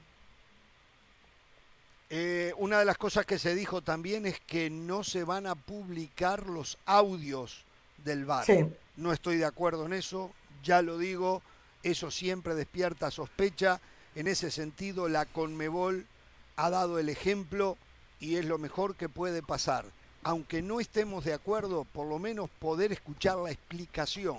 Después igual la criticamos, pero, pero, sí poder dar a conocer el audio del VAR. Me preocupa porque si la FIFA dice no, en cualquier momento la Conmebol va a decir no. ¿eh? Eh, entonces, eh, eh, ese sería un retroceso. Cuando lo que yo esperaba era que todos avanzaran ¿eh? y para darle mayor cristalinidad al tema, dijeran vamos también a mm, publicar los audios, ¿no? Eh, pero bueno, se Dijo, dice- sí. no, un tema también importante mencionarlo, porque esto también es algo histórico, este mundial va a tener seis mujeres dentro del grupo de árbitros, que van a ser jueces de línea, asistentes. Dijo que no llegan por su género, sino llegan por su capacidad, porque están dentro del grupo de los mejores a nivel internacional. Por eso la presencia de seis mujeres. Incluida Karen Díaz. eh, eh, Karen Díaz, exactamente, la asistente mexicana, que la vemos muy seguido en la Liga MX. Sí, Muy buena. sí, sí. Bueno, eh, ahora habrá Sí, que buena. esperar. Seguramente va a haber controversia alrededor del arbitraje, siempre Claro lo sí. hay. Yo creo que el de Rusia, en este líneas programa. generales, eh, fue de bueno a muy bueno lo de Sí. Rusia, principalmente la etapa del VAR. Después el VAR por mucho no cumplió con las expectativas que yo tenía. Hoy escuchaba a uno de los maestros de- del análisis y el comentario latinoamericano, Enrique Macaya Márquez, diciendo él también que el VAR eh, había estado muy lejos en estos cuatro años de lo que uno pensaba y pretendía que iba a hacer el VAR, que tiene que mejorar muchísimo. Y estamos, lo venimos diciendo hace tiempo, esto estamos totalmente de acuerdo. Vamos a Faltó creer... capacitación. Y puede Eh, ser. En, en las ligas, no en el Mundial del 2018. Ahí se capacitó muy bien los árbitros. Sí. Y había una línea que, que seguían los árbitros. Ahora no, en las ligas locales viene el VAR, esto trabaja así, así, cada cual dirige sí. y toma decisiones de- como quiere. ¿eh? y todo el mundo Como interpreta quiere. diferente el de acuerdo, reglamento. De acuerdo, Todo empiezan, y empieza lo que siempre decimos, a buscar la hormiga, a buscar el pequeño detalle. Exacto. Que no es la manera Es correcta que- de eh, arbitrar. Y, y que la FIFA nunca intervino en eso. Por eso yo siempre dije, de manera antirreglamentaria intervenía el VAR Sí. en las posiciones adelantadas o en las jugadas que no eran obvias y manifiestas, obvias, claras y manifiestas. Eh, ¿Se habló hoy de obvio, claro y manifiesto? ¿Lo reiteraron esto? No, dentro de lo que vino, tal vez me perdí alguna parte, pero Ah, dentro de los lo puntos a que, desaparecer que se hablan, no. Lo, lo más parecido a eso sería cuando habla de que se tomen decisiones del fútbol, ¿no? O sea, que favorezcan o no al fútbol. Yo creo que por ahí pudiera pasar la Ah, interpretación. Ah, por O sea, ejemplo, una mano ahora- eh, eh, casual y la pelota iba para el banderín del córner, no cobrar penal, ¿eh? porque la mano estaba en una posición antinatural. No, no, no, digo, yo espero que eso desaparezca. Yo espero que eso desaparezca, porque si no, se entra a la cancha a castigar al fútbol, no a beneficiar al fútbol. Un remate sin pretensiones, cuando vemos el recorrido del balón, porque tocó en una mano, ¿vamos a cobrar penal? No, no, no, no, no estoy, yo no estoy de acuerdo. Y esto que Hay dice jugadas y Carolina, jugadas, manos y manos. correcto, vamos a favorecer al Ahora, fútbol. En las posiciones adelantadas, en los fueras de juego, que esto bien lo explicaba Carolina, no va a ser automático, es semiautomático. Ujú. ¿Por sí qué? aclaró, sí aclaró que va a demorar algunos segundos. Sí, ¿no? Que demora Sí. algunos segundos, que no es una cuestión que automáticamente el árbitro ya sabe si estaba o no estaba adelantado. O sea, que no espera algo inmediato. Eh, lo cual, bueno, para, sa- para tomar en cuenta ese. Ah, y, ese y tema. otra cosa. Y a su vez, terminado, perdón, terminado, se va a mostrar tanto en la pan- las pantallas de, de los diferentes estadios como en la televisión unas imágenes donde se va a mostrar por qué se cobró posición adelantada o no se cobró la posición Claro, adelantada. van a hacer una animación. una animación de la posición de Como ya se hace en la Champions. no tirar líneas, del balón. no tirar líneas con el video que lo mueven cuadrito por cuadrito y entonces si nos conviene que sea posición adelantada lo, lo movemos para acá un poquito, si nos conviene sacarlo de posición adelantada, que es lo que ha venido pasando. No, pero, pero sí tiran la línea. Todavía no tiran la línea. Y y después no, hacen no, la no, animación. no, no van a tirar línea. Para No, mí, no, no, no, bueno, no. Me parece que no van a tirar línea, ¿eh? No, no lo puedo Tengo asegurar. la sensación de que Sí. sí. ¿Sí? Pero que Yo por lo menos en la, en la gráfica, en la animación, tiene que haber una línea. Como el parámetro de dónde está posicionado un futbolista, dónde está posicionado no, el es, otro. es la animación, es lo que nos van a mostrar. Pero en la animación está la línea. Yo Claro. No, está bien, pero ya es la animación del sistema que la da la animación. No es un operador de video que determina Sí, dónde no, se sí. para el video. Es el sistema semiautomático que determinó ya. No hay, no- se supone que no está el ser humano, la mano del hombre o la mujer. Sí, la mano metida- siempre está, ¿eh? Eh, siempre eh, meten la mano. Yo, pie- yo pienso, Si yo no- pienso que el sistema debe de generar esa línea Sí. no la mano del hombre. Sí. Si no estamos en la misma. Yo- Si no estamos yo solo pido- Caro quería decir algo más. Yo solo pido que hoy todavía que no ha arrancado el mundial, que, que cuando vengan las jugadas polémicas y hablemos de arbitraje, que mantengan el control emocional, por favor, que no pierdan los papeles, que no se calienten y que por favor de manera prioritaria hablemos de fútbol, porque antes el conductor de este programa criticaba otros programas que según él se la pasaban hablando de arbitraje. Ahora el Sí, señor sí, Jorge verdad. Ramos muchas veces abre su programa hablando de arbitraje y no de fútbol. Así que Jorge, en nombre del país le pido que hablemos de fútbol y cuando vengan esas jugadas puntuales donde vamos a tener criterios seguramente opuestos, que no se caliente, que mantenga el control emocional, por favor. Jorge, demuéstrenle al mundo que usted es uruguayo de verdad, que sabe jugar bajo presión. Uh, ¿Por qué no se va un poquito poco- a la- no, no, no, tranquilo, tranquilo. Pocas palabras. Bájale un cambio con el tema arbitral. A ver, Carolina, quería Sí, quería agregar algo. Eh, normalmente cuando estos partidos sabemos que eran cuatro minutos de reposición, Pierluigi Colina debe entender que se va a reponer todo el, o, se va a intentar reponer todo el tiempo que se pierda y que vamos a ver tiempos de reposición de siete minutos, de seis minutos, o sea, es decir, que se va a favorecer el espectáculo y el tiempo. Como ya viene pasando. Y sí, pero, pero no sabíamos si realmente en el Mundial eso se iba a cumplir o no. Y, y en la Liga Mexicana se exageró. Se ¿Lo van a cronometrar 11 el tiempo minutos. Y perdido? lo otro, el No. tema de las simulaciones. Dijo que iban a ser duros con el tema de las simulaciones, que, que no las iban... O sea, que, que había que respetar el árbitro, ¿no? Sí, sí, Bueno, Brasil entonces con Vinicio y Neymar juntos en la cancha. Eh, eh, bueno, este, vamos a ir a la pausa eh, y vamos a seguir con análisis de este mundial. También vamos a empezar a hacer análisis de nuestras elecciones. Mire, Jorge, Jorge, mire, acabo de hacer la animación de la Copa América y a Cavani contra Perú, yo lo sigo viendo adelantado en esta animación que tengo acá. Ay, Dios mío. Claro, no, no, es una cosa. Toma, ahora, yo no quisiera estar en el lugar, yo no quisiera estar en el lugar de José del Valle y Carolina de las Alas. ¿eh? Eh, ¿Se acuerda aquella vez que le pusimos, eh, con la colaboración de la esposa de José, una cámara José en un partido sí, Real sí, me acuerdo, sí, sí. Me encantaría poder poner una cámara en la sala de la casa de Carolina y una en la de José que de verdad nos demostraran el comportamiento durante los partidos, las preferencias, los insultos. No, pero esto es como cuando, cuando uno ve la Champions, donde no hay ningún equipo que uno... bueno, o sea, uno le gusta ver la Champions, pero no, hay, no existe el equipo que uno diga, no quiero que gane esto, el otro, un sentimiento. Sí, no, bueno, pero bueno, vamos a la pausa, vamos a la pausa. Vamos, vamos a la pausa. Vamos.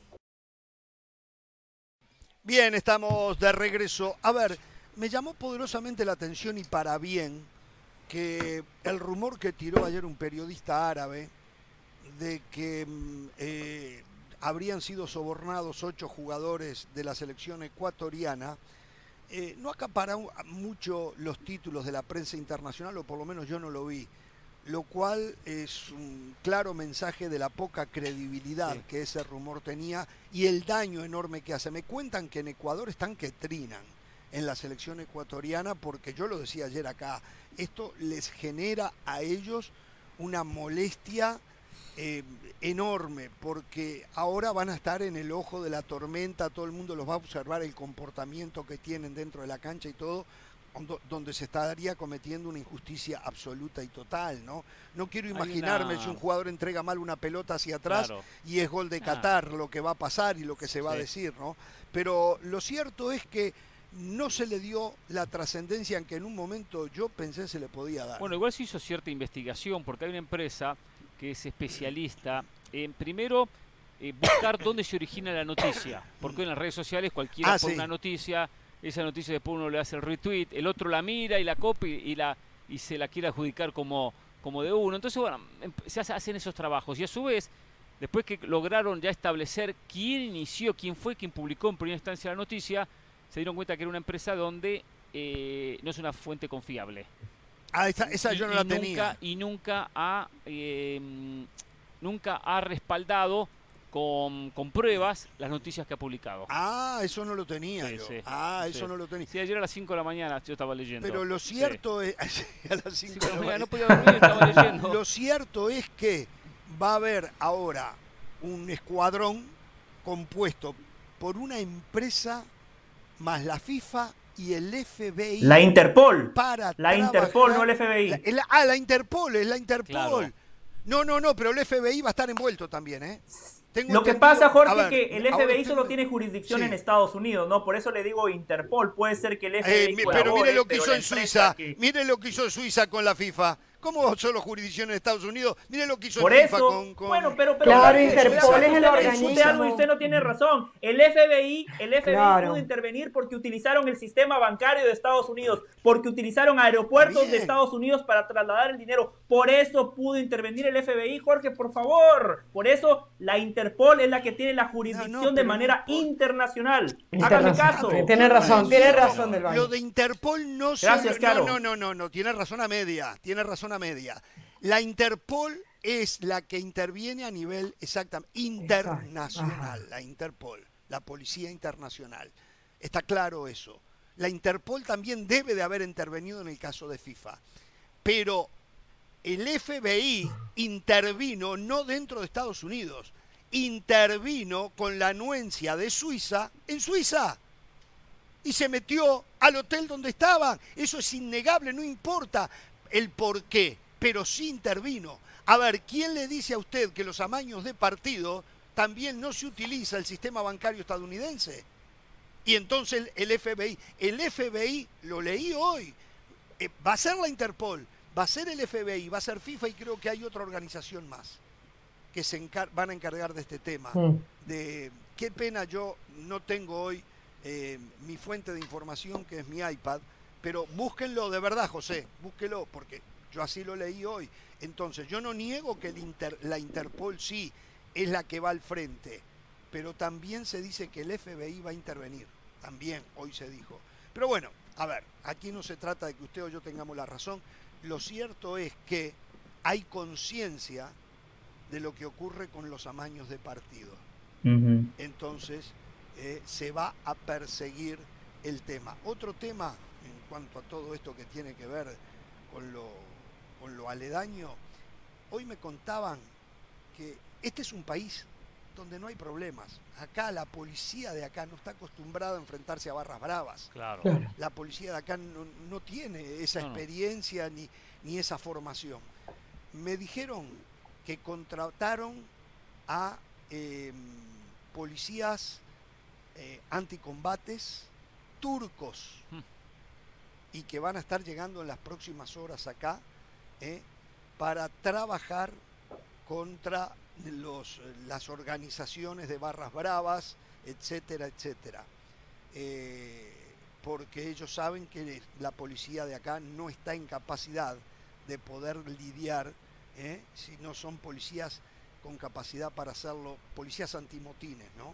Y que llegaron a un acuerdo con Turquía y si ya no llegaron, están por llegar en las próximas horas, es lo que me contaron. Un, eh, un país donde el fútbol, en lo que tiene que ver barras bravas, es muy fuerte. Correcto. En, en, Turquía. Así que bueno, a portarse bien, ¿eh? Lo bueno que acá no, hay neblina, ¿no? Exacto. Volvamos al fútbol. Vamos al fútbol. Los turcos le viene bien. Volvamos al fútbol. Sí. Eh, a ver, hoy leía que Scaloni todavía está eh, mirando muy de cerca al huevo Acuña, a Dybala todavía y al Papu Gómez y que podría haber alguna baja más. ¿Qué tiene de eso? Sí, pero hoy hubo prueba física, se los exigieron a todos, a estos tres jugadores especialmente, físicamente y respondieron bien. El Cuti Romero tanto, también. Tanto, sí, tanto eh, Acuña, Marcos Acuña, como el propio Papu Gómez, que eran las dudas mayores, y Dybala, que también había alguna duda con el nombre de la Roma. En consecuencia, siguen en la selección, no hay más desafectados en la selección argentina, por lo menos por ahora, ¿eh? por lo menos por ahora, todavía quedan algunas horas. Igual quedan en reserva, en reserva, Juan Muso como arquero, como un cuarto arquero, mm. queda en reserva Facundo Medina, el defensa del Lens de Francia, formado en River, y Giovanni Simeone, también formado en River, el goleador del Napoli de Italia. Quedan en reserva en caso que a última hora haya que recurrir a, cambiar algún futbolista de la lista de 26. La sensación y lo, y lo que la información que nos llega es que ya no habría más modificaciones.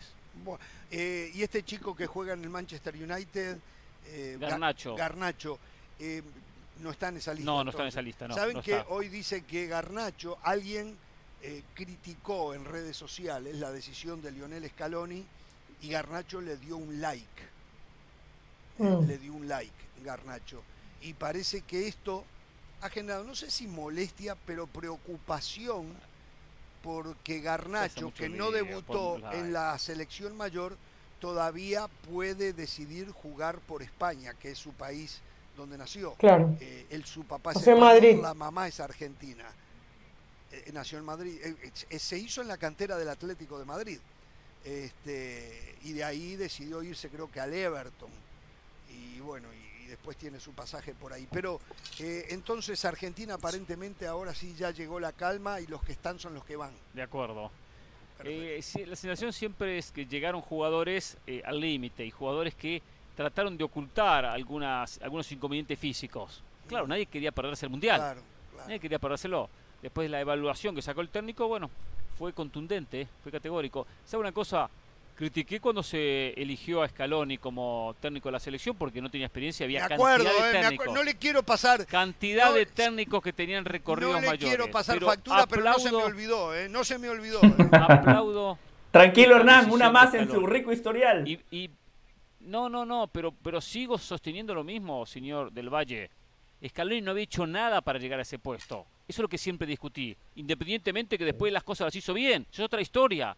Pero no había hecho nada. creyó que lo iba a hacer bien. Fácil. Usted 50 no, técnicos. tenía paciencia para esperar a ver 50 si lo técnicos con más capacidad, con recorrido, con cierta experiencia, con títulos, con logros. Yo estoy de acuerdo con usted. Lo llevó porque estaba dentro de la federación, dentro de la AFA, trabajando con la sub-20. No había plata, se habían robado todo. Muchacho, ¿querés dirigir la sub-20 por ahora? Te damos la sub-20 porque no tenemos técnico. Eso fue lo que hicieron. ¿Sabe lo que va a pasar del Valle? Sí. La verdad. Si Dios quiere le va a ir muy bien a Argentina, pero si le llega a ir mal, acá lo tendremos, ¿eh? Yo les había dicho No creo. que no tenía experiencia, que No no, había hecho no, no. nada, Ya. que no merecía No, no, la no, Ya no pasa por Scaloni, ya no pasa por Su Scaloni. espacio. ¿Está? Ya se ganó su Hay paz espacio. con Scaloni entonces, ¿Qué pase lo que paz? pase. Bueno, Perfecto. valoro su mano dura en este, en este sentido. Perfecto. No negoció. Ah, no- no está bien físicamente, afuera. Perfecto. Afuera. Perfecto. Porque entiendo que el futbolista eh, no fue del todo honesto. Y digo una honestidad, no es que es un mentiroso ni un, ni un tránfuga, pero, No, no, no, pero ¿qué pasa? El futbolista no se quiere perder el mundial y entonces quizás oculta su condición física, no una lesión Sí. grave. Pero sabe que no está al 100% y trata de zafar hasta, hasta lograr recuperarse el- durante la Eh, competencia. Sí. Hernán, Por cierto, ayer vi eh, lo Ángel Correa. Sí, No, que yo estoy de acuerdo con usted en lo de Scaloni. Yo me sumé a esa crítica cuando le dieron la chance de dirigir a la selección de Argentina. No tenía los pergaminos. En eso estoy totalmente de acuerdo. Después demostró que hizo bien las cosas y me pareció muy bien que le hayan dado el contrato de renovación antes de que arrancara la Copa del Mundo. Ese me pareció un gran acierto del Chiqui Tapia y de los dirigentes de la AFA. Perdón, perdón, perdón, ya voy con Caro, ¿eh? Perdón.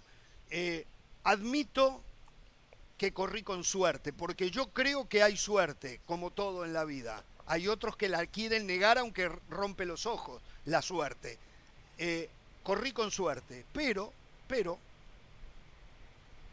otro acierto mío. ¿Qué acierto dónde? Otro acierto? acierto ¿cuál? mío. ¿Acierto en qué? Otro ac- ¿Cuál que, fue su que? Scaloni era un muy buen técnico para Argentina, Pero fue lo que ¿En yo qué basó usted para decir si no sabía No ni cómo sé, dirigía? No sé, una cuestión de piel, piel? una sensación ¿Qué de que piel? Se métase a brujo. Bueno, ¿Qué sensación? y me salieron bien las cosas.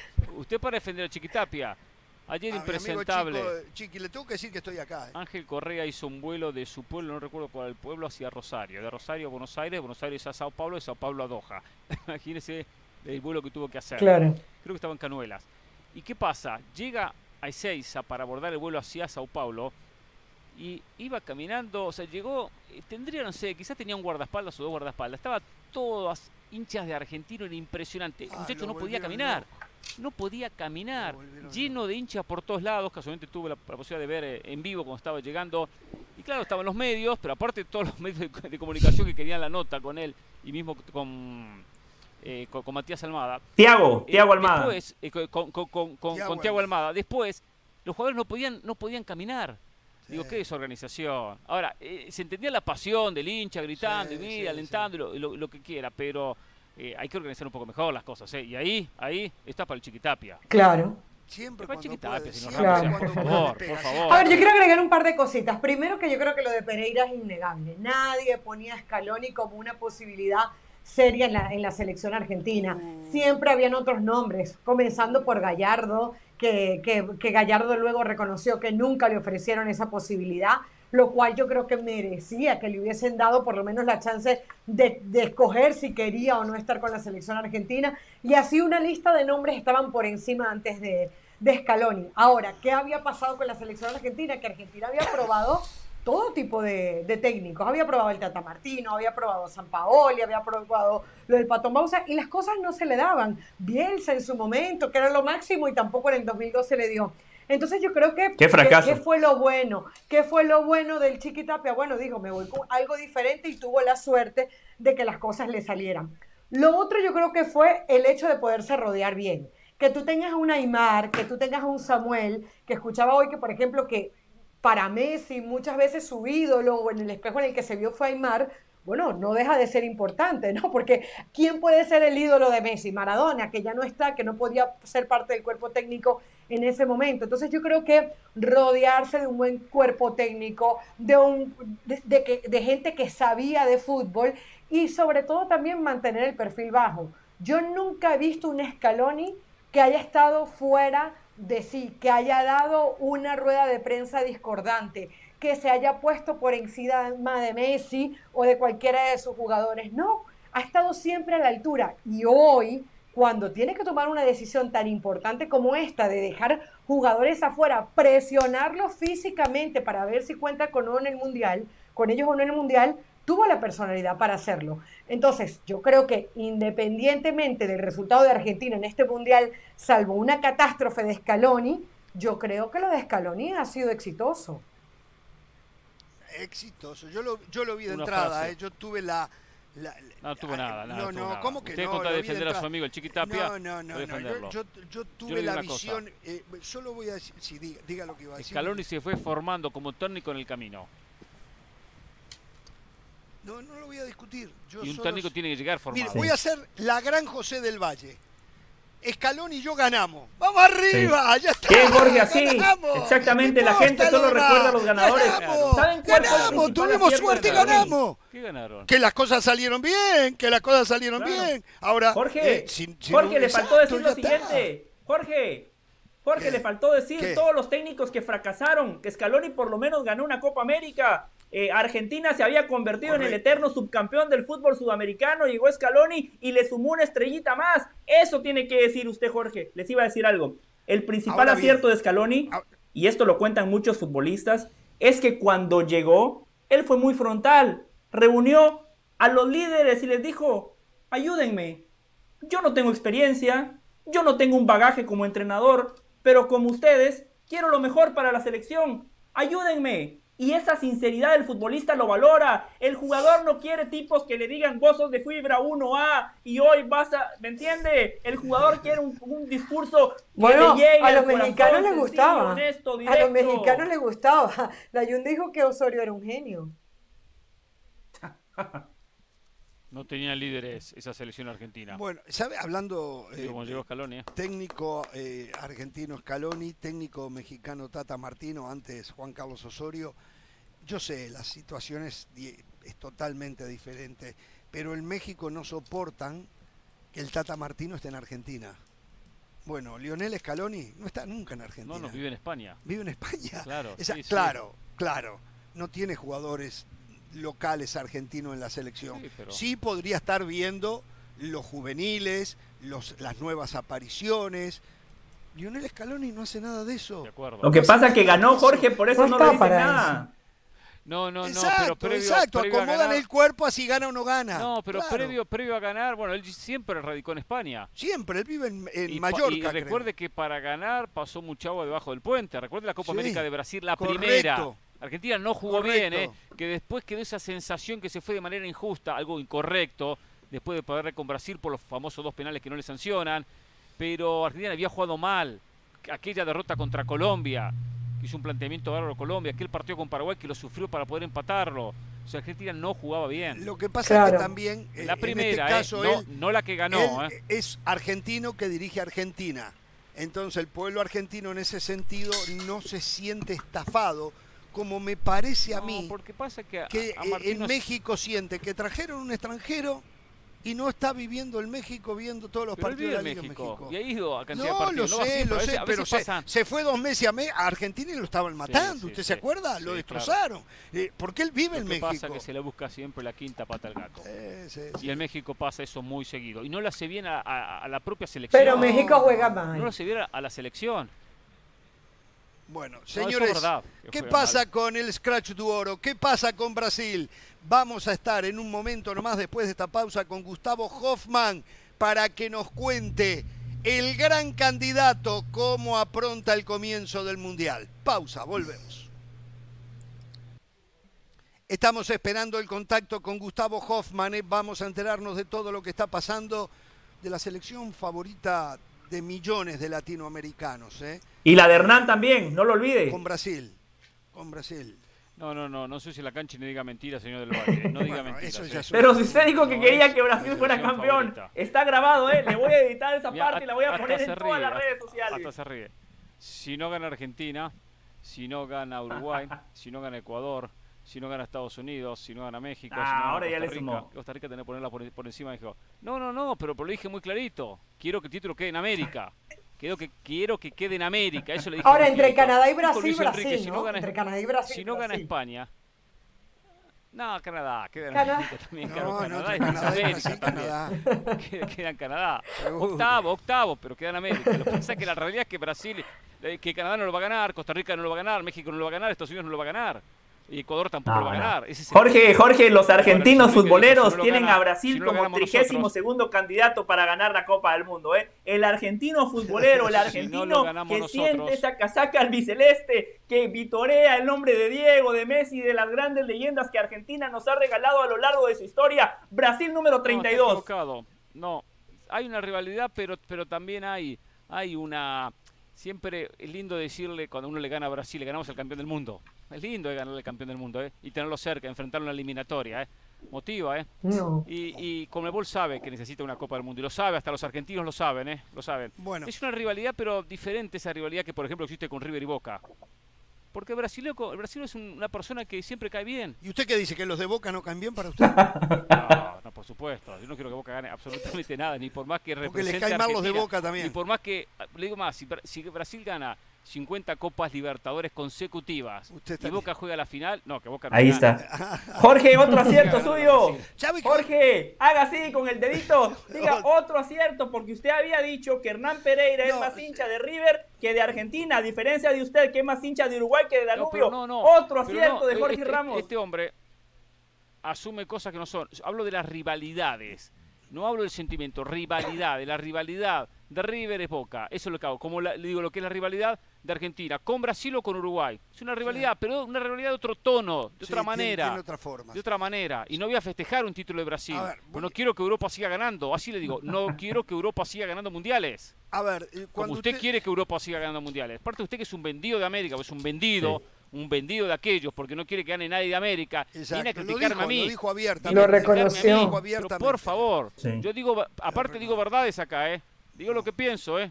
Sin vueltas. Bueno, a ver, quiero felicitar a Pereira yo. Y esto, y esto lo voy a decir muy en serio lo que estoy diciendo. Quiero felicitarlo porque Pereira ha guardado cordura con su selección. Yo creo que hoy uno le pregunta a 100 personas candidatos a ganar el Mundial y de 190 te dicen que Argentina está en la trilogía para ganar el Mm. Mundial. Yo no he escuchado a Pereira eufórico, aunque de repente piensa... Pero Hernán lo pone en la trilogía también. No, no, está bien, está bien. Pero yo veo que hay un triunfalismo enorme en todo lo que tiene que ver Argentina. En el aficionado. Y me extraña porque en Argentina hay mucha, en el aficionado, en el hincha, exactamente. Eh, se vienen, y está bien, en la vida hay que tener fe y hay que darle para adelante y está todo bien. Pero me parece a mí, por lo que puedo ver de los medios argentinos y todo, es que hay una sensación de que van a ser campeones. No, no, no, no, no, yo no siento eso. No, no, yo sé Sí que hay, usted no. sí hay, Yo no, no, pero no, usted digo, no, no digo de los medios o de los argentinos. Si hay una esperanza, hay una esperanza, hay un deseo, se sabe que se puede. Ah, el deseo tiene que estar y la Por eso- esperanza eso, también. pero una esperanza de que sabe que se puede Yo conseguir. siento que tienen triunfalismo. que- pero no siento, yo no, no escucho si vamos a ser campeones. Está el hincha que por supuesto, eh, vamos a ganar. no, del hincha, al hincha me refiero yo. Y hay pero- algunos medios que también empujan y alientan esa No, posición. Se sabe que se va a competir con muchísimas posibilidades, con muchísimas posibilidades porque por el nivel de Argentina, por el nivel de muchos rivales, eh, y desde ahí eh, Argentina, el argentino lo sabe, pero cuando uno pone a analizarlo fríamente, cuando uno escucha fríamente, uno sabe que Argentina en muchos mundiales estaba en la lista de candidatos. Y quedó en el camino. Como Brasil. quedó en el Yo siempre digo, los mundiales no habría que jugarse. En la previa hay que darle siempre la copa a Brasil, porque Brasil siempre es candidato. ¿no? Y había una época donde era candidato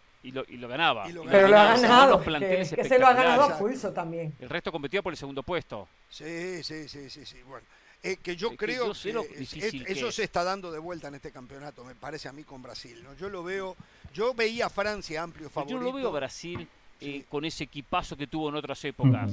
Porque estos jugadores de Brasil, muy buenos, los supo tener, y el otro lo comentábamos, y José, José ponía este tema sobre la mesa, eh, tenía fenómenos.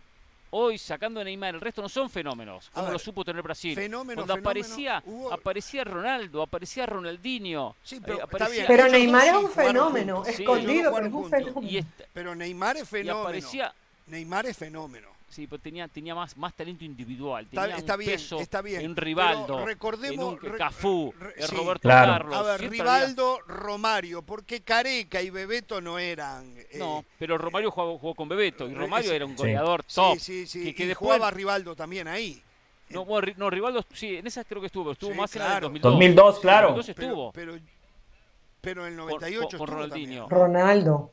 Bueno, el 98 sí, pero no, no lo gana no lo gana Brasil. No, no, 98, no, sí, no, no, sí, pero juega digo- la final con Francia. El Sí. 94 cuando lo gana, estaba empezó Sinio como como como número 10, que después, fue- después, fue- después jugó Raí, estaba. Raí y Y Sinio. Terminó jugando más atrás. Lo tuvimos a Siño y nos contó los todo que, él. los que marcaban la diferencia era Bebeto y Romario, pero especialmente Romario, tiene una calidad Romario espectacular. sí, sí, sí. Pero sí Bueno. digo, en todas las líneas Brasil eh, eh, asustaba. Entonces esta selección A ver, dice, a ver, Brasil mejoró en relación al pasado, mejoró Sí, en ahora. el arco. Siempre tenía problemas con los arqueros, Sí. ahora tiene arquerazo. Ese Allison es terrible. Sí. arquero. Mejoró los centrales. Para mí los centrales de Brasil hoy por hoy son de los mejores del mundo. Sí.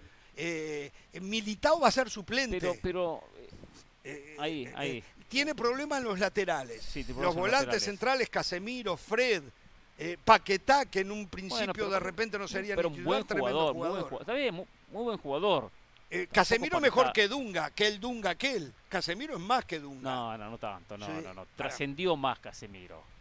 Trascendió más porque, Porque jugó en el Real Madrid, Madrid. porque estuvo en el, en United por esa, esa razón. Pero adelante, Rafinha hay que verlo, ¿eh? Sí, Richarlison sí, muy buen futbolista, ¿eh?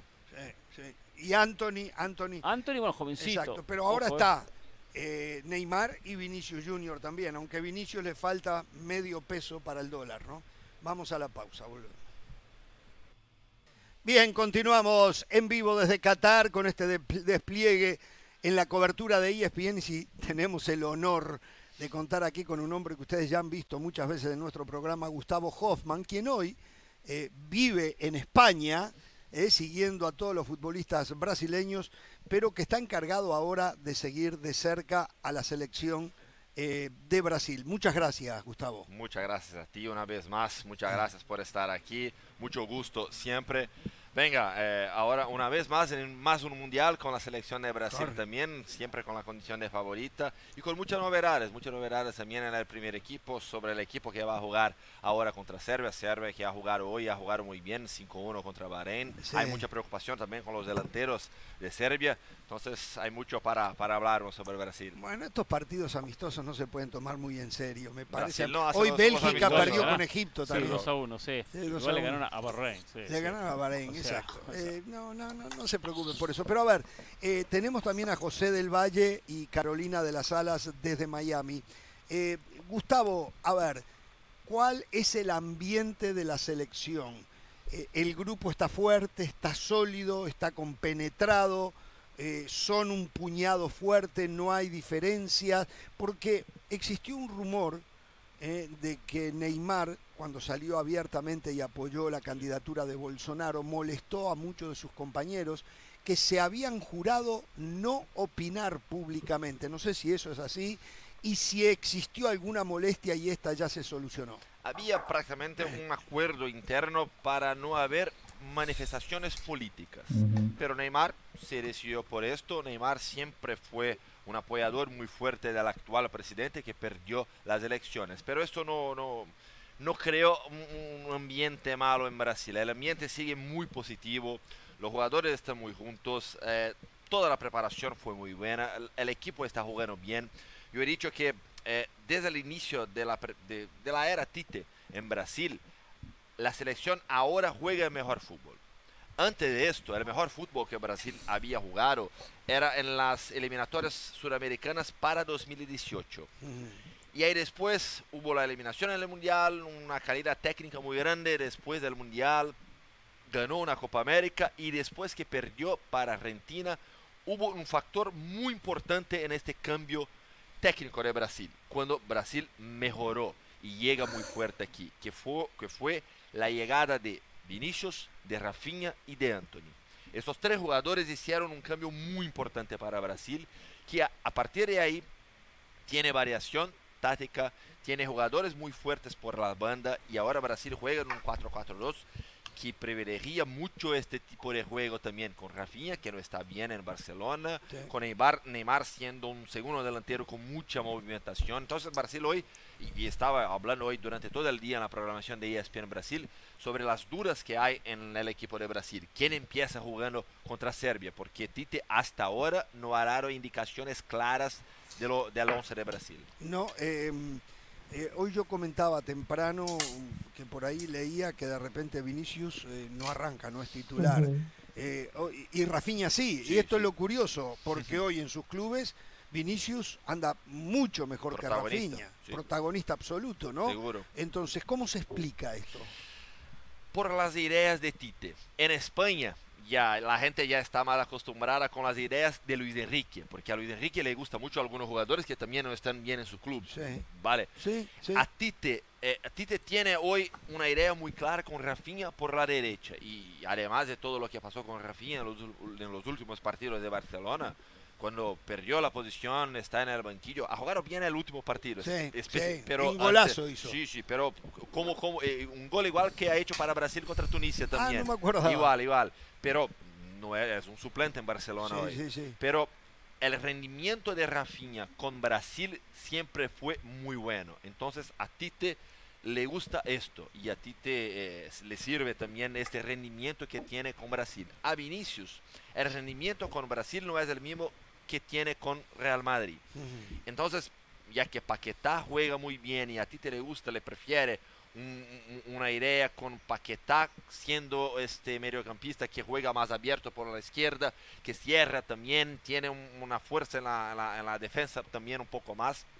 Yo, yo te digo que hoy el más probable es que Vini, que Vini empiece en el banquillo con Paquetá, Casemiro, Fred, Rafinha, Neymar y Richarlison. Pero vamos a ver, y de medio campo hasta los delanteros, pero vamos a ver en los próximos días si Tite prueba algo, algo diferente, porque hay la opción más ofensiva que es con Paquetá como un segundo eh, jugador en, En el lugar de mediocampo, Fred. en lugar de Fred, y ahí Vini juega en la izquierda. Ah, está bien. Eh, lateral derecho, eh, ¿Militao Danilo. puede serlo? No, no, ¿No? Danilo, Danilo. Danilo. Danilo, Danilo es el, el- el- el dueño de la posición, no hay discusión sobre esto. Juega, es el titular. Eh, si Danilo no juega, ahí vamos a ver, porque si... Militao o, o Dani, o Dani Alves. porque si Tite ha llevado a Dani Alves, Claro. ¿por qué, por qué ha traído a Dani Alves si no va a jugar? Pero sa- sabéis que esto es una preocupación grande en Brasil y la gente siempre dice, ojalá que Danilo eh, salga bien o que, que Danilo no tenga ningún problema porque hay preocupación si Dani Sí, sí. Alves va a jugar, porque no está en un nivel de juego para... Fue muy criticado Tite por haberlo Puedes imaginar Dani Alves contra Kostic, por Sí, ejemplo. Exacto, Claro. sí, sí. Justo sí. iba a preguntar eso, la preocupación pasa por ese, por lateral derecho, dentro de todo el poderío que tiene Brasil. Cuando uno analiza línea por línea, ¿es donde más preocupación hay? ¿O hay otra posición que de repente genera dudas En la banda izquierda. en la banda izquierda? Creo que más que la derecha, porque en la derecha eh, eh, esa discusión es sobre el suplente, no sobre el titular. Ah, En la izquierda, Alexandro, Alexandro, Alexandro ha mejorado en los últimos partidos, ¿vale? Pero no está en un nivel muy alto. Alex Teles con Acuña, uno empieza, otro no, sí. y así se fueron en esos partidos, en esa Claro. temporada con Sevilla, y también, y también no está en un nivel muy alto. Entonces, te digo que hay más preocupación con el rendimiento por la banda izquierda que por la derecha, porque en la derecha Danilo es el titular, tiene un, un- un juego muy eh, eh, característico de casi un jugador europeo y no los tradicionales laterales Claro, derechos de Brasil sí, como sí. Dani Alves, Cafú, Sí, y en el pasado Djalma Santos, Leandro no, y tantos Roberto otros. Carlos, el Por la mismo izquierda, Marcelo por izquierda. Entonces, pero, pero es, es- es casi un tercer defensor por la, por la derecha. Y, y- Claro. y en la manera como Brasil juega, la amplitud ofensiva, el juego por la banda, por la derecha, es con Rafinha, no es con el lateral derecho. Ujú. Que para Tite, y él siempre dice esto, eh, eh, los laterales en Brasil son más constructores por dentro Sí. que jugadores que le dan O la metiendo amplitud. la diagonal, Claro. exacto, Exacto, sí, exacto. sí, sí, sí, Entonces- terminan jugando como internos. Sí, sí, sí, sí, sí. Gustavo, eh, todos sabemos que Europa ha dominado los últimos mundiales con cuatro títulos consecutivos. Hoy escuché, Eh, en ese tema, Sí, hoy Hernán Pereira dijo algo que nunca, yo no creí que un día lo iba a escuchar, ¿eh? bueno, eso, eso te iba a decir. ah, Eso te iba a decir. Dijo que antes que se lo lleve un europeo, prefiere que Brasil sea campeón. Sí, sí. Oh, De Hernán Pereira, ¡De eso. Hernán sí, Pereira! Sí. ¿Qué pasa si Brasil no sale campeón del mundo? ¿Quién prefiere Gustavo Hosman o quién prefiere Brasil? ¿Que siga en Europa o que lo gane Argentina o que lo gane Uruguay? Que lo gane Uruguay. Uruguay. Si Uruguay no lo gana, si es Argentina versus Europa, Pero, pero, pero sabes que para mí Brasil y Argentina están en el mismo nivel. Porque la gente, y, y en Brasil esto pasa mucho, la gente dice mucho y está hablando mucho sobre Brasil porque llega muy bien y está hablando poco sobre Argentina. Y, y para mí Bras- Argentina es tan favorita como Brasil. Porque con, con Scaloni, Argentina tiene una calidad colectiva que potencializa, potencializa el individual y potencializa el individual del, del mejor jugador del mundo. Messi tiene la, la lideranza en Argentina, es un líder en su equipo que está muy bien. Para mí, Brasil y Argentina son los dos mejores equipos, son los dos que llegan aquí en Qatar jugando el mejor fútbol. Pero tiene que ganar en Comebol la Copa, ¿eh? Tiene que ganar en Comebol. Esto es que Europa lo gane, lo gane, lo gane. Decíamos hace un ratito, aunque, aunque Gustavo no se la jugó, ¿eh?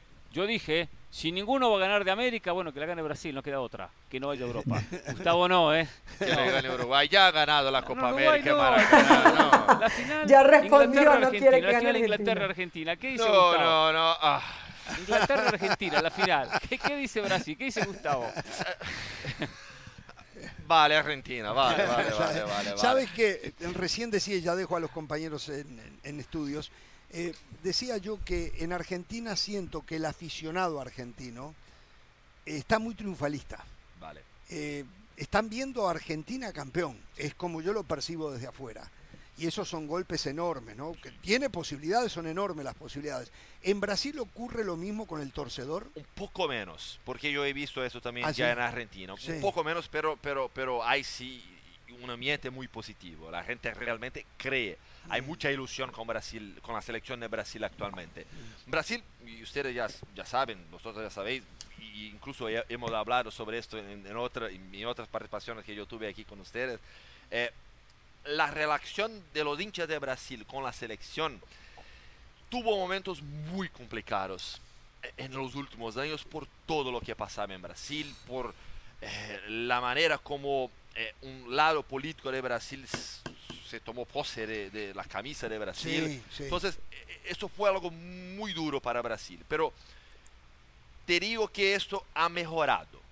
No está solucionado, pero ha mejorado. Entonces, la, y, y, y cómo Brasil está jugando bien, con eso delantero, como Vini, con Claro. Rafinha, Rodrigo, que está muy bien también. Sí, Mire sí. Rodrigo, porque Rodrigo llega muy fuerte a este mundial, Sí. así como Bruno Tiene más gol que Vinicius. Tiene más gol que Vinicius. Te digo que Bruno Guimarães y Rodrigo son dos jugadores que pueden terminar el mundial como titulares. Pero entonces, ¿Y Martinelli? mm, ma- atrás de, de estos jugadores. Ah, porque sí. e- e- es, una opción, claro, pero muy bueno. y está muy bien, pero creo que, que hay más posibilidades que Martinelli. Pero para finalizar, sí, creo que eh, eh, la afición de Brasil cree mucho, cree mucho en ese título y por el fútbol que está jugando y por este sentimiento de una relación ya mejor con Brasil, Claro. que siempre fue nuestro símbolo nacional. La camisa de Brasil siempre fue nuestro símbolo nacional, no puede ser un símbolo de un lado político. Muy bien, muy bien dicho. Solo una más para dejar a los compañeros. ¿Le falta a esta selección de Brasil la jerarquía que supo tener con un Ronaldo, con Ronaldinho, con Rivaldo, con laterales como Cafú y Roberto Carlos? ¿Le falta eso a, ese- a- a Brasil, ese peso de jugadores que eran figuras? Romario en el 94. este, eh, el- ese tipo de peso de jugador hoy está con Neymar, que no tiene el mismo tamaño de estos, de estos otros jugadores. Tiene números muy buenos. Neymar va a ser el mayor goleador en la historia de Brasil, va a pasar a Y Pelé. atraviesa un momento selección. bárbaro. Seguro. Entonces creo que este mundial es muy especial para Neymar y está muy concentrado, muy dedica- dedicado. Ha dicho que se- será su último mundial duro. Mm, No, no creo, no creo que esto va a pasar. Creo que, que Neymar juega un mundial más, pero eh, este, este peso está con Neymar y creo que y la comisión, de, la, la- la- la- la gente de Tite, lo- los asistentes y Tite principalmente, ha, ha comprendido mejor la importancia de los capitanes en Brasil. Porque creo que te recuerdan que Lo rotaban. había un rodicio de, de Sí, capitanes en es Brasil. cierto, lo iban rotando. Sí, sí. y, sí- y sí- y Tite siempre decía que eh, yo veo a, a- a Neymar como un líder técnico, a Thiago como un líder por la experiencia. Sí, sí, sí. Y esto ya ha cambiado porque Neymar no es un líder. Exacto. Claro. Neymar no es un líder y tú no puedes esperar esto de Neymar. Tú puedes esperar el mejor de Neymar en la cancha, pero no con actitudes, ¿vale? Bueno, eh, le pido, le ofrezco disculpas a José del Valle, a Carolina de las Salas. Tenemos que hacer una pausa y al volver ustedes se apoderan del programa, ¿eh? Con Gustavo. Vamos a la pausa. Regresamos en Jorge Ramos y su banda. El tema Brasil, cómo llega. El candidato para mí es la selección candidata, Argentina y Francia. Yo antes tenía a Francia primero, hoy cambié, porque Francia tiene muchos problemas. ¿eh? Pausa y volvemos. Muy bien, continuamos disfrutando de la presencia de Gustavo Hoffman, que nos está poniendo al día eh, de todo lo que concierne a Brasil, pero recién fuera del aire nos hablaba un poco de Francia también y lo vamos a compartir con la audiencia, pero vamos con José del Valle y Carolina de la Sala. Adelante ustedes. Sí, yo tengo una pregunta para eh, Gustavo, pero antes quiero puntualizar dos cosas. La primera, cuando saludamos a Gustavo en Madrid, ahí estaba Jorge Ramos, le pregunté, Gustavo, ¿cómo está? Y me dijo, José, ¿cómo voy a estar? Cambié el Brasileirao y la Libertadores por la Liga y la Champions. Estoy como un niño en Disneylandia. Por fin pude cumplir mi sueño, dijo Gustavo, brasileño de la tierra del fútbol, finalmente cubriendo el fútbol europeo. ¿eh? Segundo, segundo, qué falta, qué falta de cultura de fútbol que hay en este programa. El argentino hinchando por Brasil, el brasileño hinchando por Uruguay y por Argentina, el uruguayo alcahueteando a los brasileños a los argentinos. Increíble. Ahora sí la pregunta, querido Gustavo. Latinoamérica unida. Si Brasil Estamos unidos. Estamos juntos.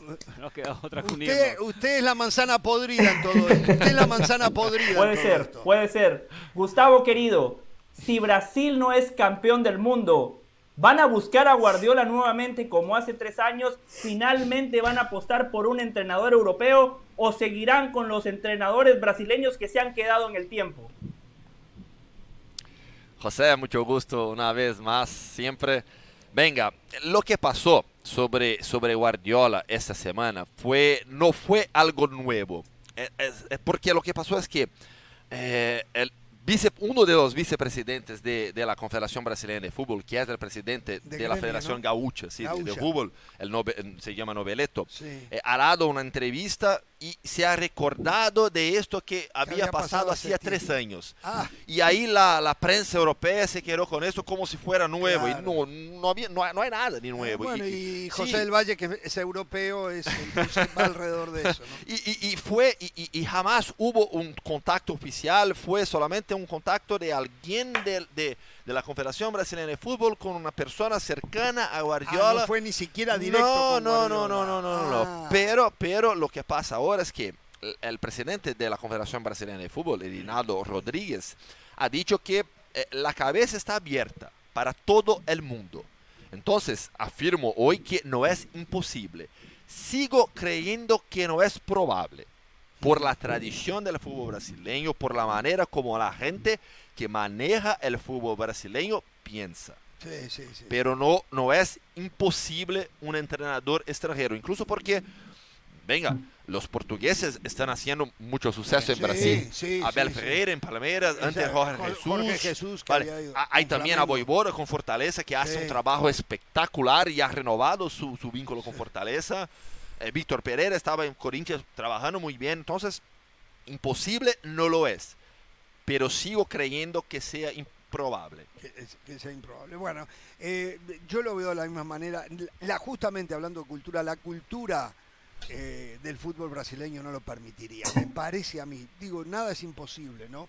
Yo sé que un Guardiola está más allá casi del bien y del mal. Eh, es es el, el deseo del mundo tener en tu club o en tu selección a un Guardiola, pero eh, yo no veo que Brasil vaya por un técnico extranjero. No, no. Siga, José. No, le doy la pelota a Caro.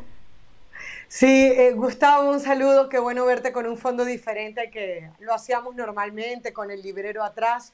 Es lo lindo de, de este tipo de coberturas. Gustavo, yo te escuchaba hablar sobre el tema defensivo de Brasil y me daba la impresión que pareciera que Tite buscara un Brasil que defensivamente fuera europeo, tal vez, y que en ataque fuera lo que es Brasil, ¿no? Yogo bonito, y por eso la convocatoria, etcétera. ¿Qué crees tú que aprendió realmente Tite más allá del resultado de no ganar el último Mundial de Fútbol desde el punto de vista defensivo? Porque Brasil se vio muy superada por Bélgica en aquel último partido contra Rusia. Y vimos por momentos en eliminatorias y en Copa América a un Brasil que se preocupaba por defender en los primeros minutos de partido. ¿Qué crees tú que, que, que, que futbolísticamente es la conclusión de Tite pensando en este Mundial, en el tema defensa-ataque? Carolina, mucho gusto siempre también, una vez más. Eh, tu raciocinio es perfecto porque eh, Tite siempre habla sobre el equilibrio. porque nosotros, la, sí, nosotros la prensa siempre le preguntamos ah, sobre, sobre los delanteros, sobre la defensa, y Tite en Brasil siempre fue, siempre fue un entrenador muy conocido por la defensa, por equipos muy fuertes No defensivamente. defensivo, pero por tener buenas defensas. Exacto. En su, en- en- en su inicio, principalmente con Gremio, eran equipo más defensivo, sí. Pero ahí con Corinthians, Ujú. campeón brasileño en 2015, con, después con, con el otro título brasileño de Corinthians, de Corinthians, Corinthians que Libertadores. ganan la Libertadores, del Mundial. Sí, ya, ya, ya, ya son equipos más ofensivos, con calidad ofensiva. Y Tite siempre dice sobre el equilibrio, siempre habla sobre el equilibrio entre la defensa y, y- y el ataque. Entonces, creo que hoy eh, la idea de Brasil no es europea, no es sudamericana, es un equilibrio, ya que casi todos los jugadores de Brasil juegan en Europa. Seguro. Además de Pedro y Pedro Everton y, y Everton Ribeiro. Bueno, pero Weberton no va a jugar, es sí, el tercer, tercer, portero. Pedro puede jugar, Everton Pedro. también, pero son suplentes. Pedro es el único punta a punta que lleva. clásico, Nueve. el 9 clásico, Sí, es sí, él, ¿no? porque hay Pedro, Richarlison y Gabriel Jesús para jugar por ahí, además de Rodrigo, que también puede ser el falso 9, ¿vale? Entonces, creo que, Carol, eh, lo más importante también sobre esto es que Brasil no repita los errores que, que hubo en 2018. Y ahí te digo cuáles fueron, y Tite habla sobre eso también. La insistencia con un equipo sin cambios. La idea de manejar al equipo como si fuera un club de fútbol y no un seleccionado. Ah, Vale. Eh, eh, Gabriel Jesús, Gabriel Jesús, en Yeah. portugués, bien hablado, sí.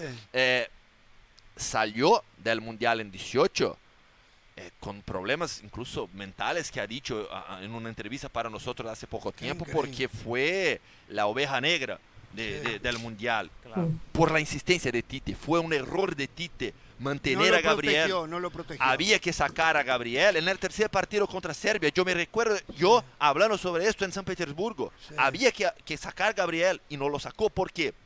Por la idea de trabajar, de manejar un equipo como un club. Y, y- y Mundial no es Libertadores, Mundial no es un campeonato de 38 ro- Claro. eh, ro- Claro, jornadas. Claro. cortito. Tiro corto, siete partidos. Si Claro. no está bien, salga. Exacto. sí, Paciencia, no, hay tiempo, tú, tiempo. no- tú no puedes se quedar con un jugador hasta el final porque este es mi grupo, yo estamos, no nosotros estamos juntos, si no está bien. Y esto pasó en 2018.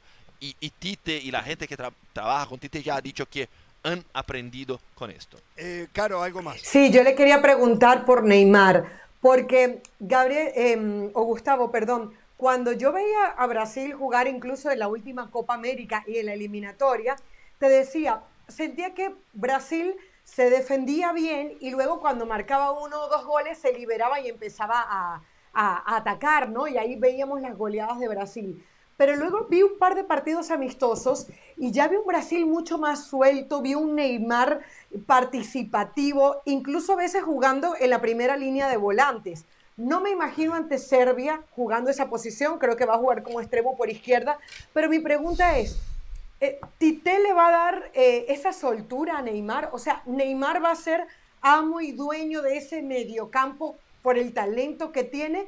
¿O, o no va a ser tan así? ¿Va a ser un poquito más, más táctico, digamos, más, más, más cerrado tácticamente?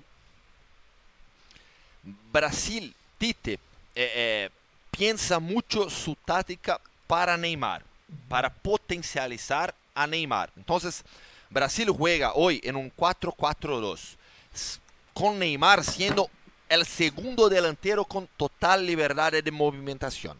Entonces, vamos a ver Neymar llegando en la área.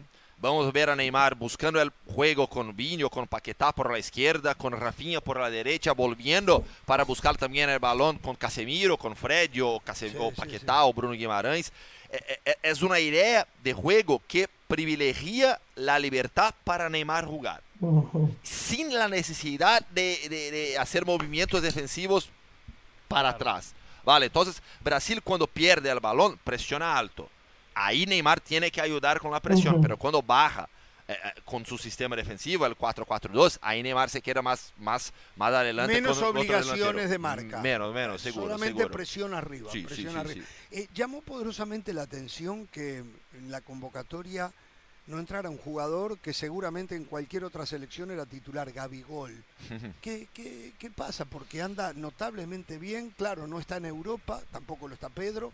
Eh, ¿Por qué Pedro por encima de Gabigol? Pedro está, estaba muy bien en los últimos meses también, fue eh, decisivo para, para Flamengo, así como fue Gabigol también. A esta, a, a- a esta comisión técnica, a Tite y a la gente que trabaja con él, no le gustan mucho a Gabigol. Siempre fue así. Y también algunas, algunas actitudes de, de, de Gabigol. Actitudes. Incluso eh, después del título de la Libertadores, con la hinchada de Flamengo en las calles del Sí. Río, ha, ha dicho algunas palabras que no puedo repetir aquí sobre Tite. ¿Ah, sí? Sí, Ah, sí. bueno. Que, que los hinchas, los hinchas ¿Pareció a em- lo de Cristiano con Ten Hag ahora? Peor. ¿Peor? Peor, peor, ¿por qué? Porque los hinchas empezaron a cantar Tite, el Flam- Tite va para Bru- y de- Gabigol no, neces- no necesita de vos y Gabigol empezó a repetir. Entonces la relación no es buena. No, es buena. vale, entonces- Se cerró las puertas. Bueno, eh, la- Igual, A tranquilo, ver, sí, Gustavo, un jugador de Copa Libertadores no creo que marque la diferencia en un mundial. Joder, Pero qué bárbaro, qué bárbaro este tipo. Sigue hablando de los cinco partidos de la Champions. La Copa Libertadores es mucho más difícil que la Champions. Pero bueno, a ver, eh, ¿por qué no nos cuentas lo que te enteraste de Francia? Porque la verdad, en mi cabeza, cuando vi que se le empiezan a lesionar jugadores a Deschamps y todo, dije, bueno, qué lío que tiene Francia. Sin embargo, nos estabas contando fuera del aire que en la práctica de hoy ya eh, estuvo Benzema y armó un equipo para, para matar, ¿no? Sí, sí, sí. Una información de la radio RMC Sport, que es siempre muy bien informada sobre todo lo que pasa con Francia. Y han publicado que hoy Didier Deschamps ha aprobado el equipo con, del mediocampo hasta los delanteros, Sí. con Rabiot y Chouameni como los dos medios centrales, y en un 4-2-3-1. Y ahí con Griezmann como central, Benzema como puntero y ahí Dembélé y Mbappé los dos delanteros por la banda. ¿Sabes qué? Mete miedo eso. ¿eh? Sí. Sí, sí, De claro. contragolpe te matan. Sí. La Fra- velocidad, Fra- la potencia de Benzema, Sí. la velocidad de, de Dembélé, que Sí. aguantarlo. Encima la- la- el, el olfato de gol y generación de Benzema, Sí, con Griezmann sí, desde sí. atrás. No, no, no. ¿De qué pasó? Francia también, también era mi número uno. Sí, pero sí, con los problemas, un equipo Correcto. muy irregular también en los últimos meses. Correcto. Y yo veo hoy Brasil y Argentina mejores, pero Francia para mí está Sí, junto sí, también. entre Sí, ellos sí, tres, Francia digo. Francia A, a ver, da la impresión que si no son, eh, o no es uno de ellos tres, el resto va a ser todo sorpresa, ¿eh? Sí. El resto Inglaterra será- habría que ponerla detrás. No, ¿por qué? ¿Por qué? Yo no Porque entiendo. viene con mucho trabajo de equipo hace muchos años. Porque ha sido protagonista de los últimos torneos, sea Eurocopa con la final o con la Copa del Mundo Pero siempre le semifinalista. falta, eh, siempre le como falta, pero ha hecho Bélgica. una cosa mejor Inglaterra de hace muchos años atrás. De ganar el sub-20, ganar el sub-17. O sea, El jugador inglés fuera de Inglaterra no anda, no anda, no anda, no anda el jugador. Bueno, por pero eso acá no- estamos hablando está en una Copa del Mundo, no es que bien, estamos hablando de Inglaterra. Lo que digo es que Inglaterra no llegaba a lo que llegó en los últimos años, décadas atrás. A no llegaba a confundirse una final de Eurocopa. lo que es la Premier con la No, selección, no, ¿eh? no, no, pero la no selección llegaba a ¿eh? una Copa del Mundo y no clasificaba, pasaba de ronda, quedaba en una ronda de grupos. Bueno, ha mejorado. Inglaterra empezó pero- a competir con otro nivel. Sí. No lo pongo como candidato, pero lo pongo ahí detrás, cerca. Lo vimos en el último Mundial, llega a semifinales. La última Eurocopa llega a la final, algo que no se veía en Inglaterra. Por eso digo, y hay una base ya armada, un equipo trabajado. Encuentro alguna comparación en el colectivo de Inglaterra. Lo que hablamos de Luis. Enrique, que armó un colectivo muy fuerte. Bueno, Inglaterra va por ese camino Eh, también. No, No, no yo, yo Hernán, siento que de- los jugadores de los no candidatos- están viviendo un buen momento. O sea, por ejemplo, Harry Kane no es el goleador del Tottenham, que era, o sea, evidentemente marca muchos goles, creo que son 12, pero no está on fire como estuvo en algún momento. Maguire tampoco defiende bien. Lo mejorcito, Foden. Shaw, bueno, con el Manchester United más o menos. Eh, el, el lateral derecho del Liverpool ha bajado mucho. O sea, sí, sí, entiendo lo que dice Pereira, pero como que ese furor de Inglaterra me parece que no llega al Mundial. Solo un comentario global de, de los candidatos que mencionaban ustedes. Algo clave, que Francia y Argentina se eviten en la ronda de octavos de final.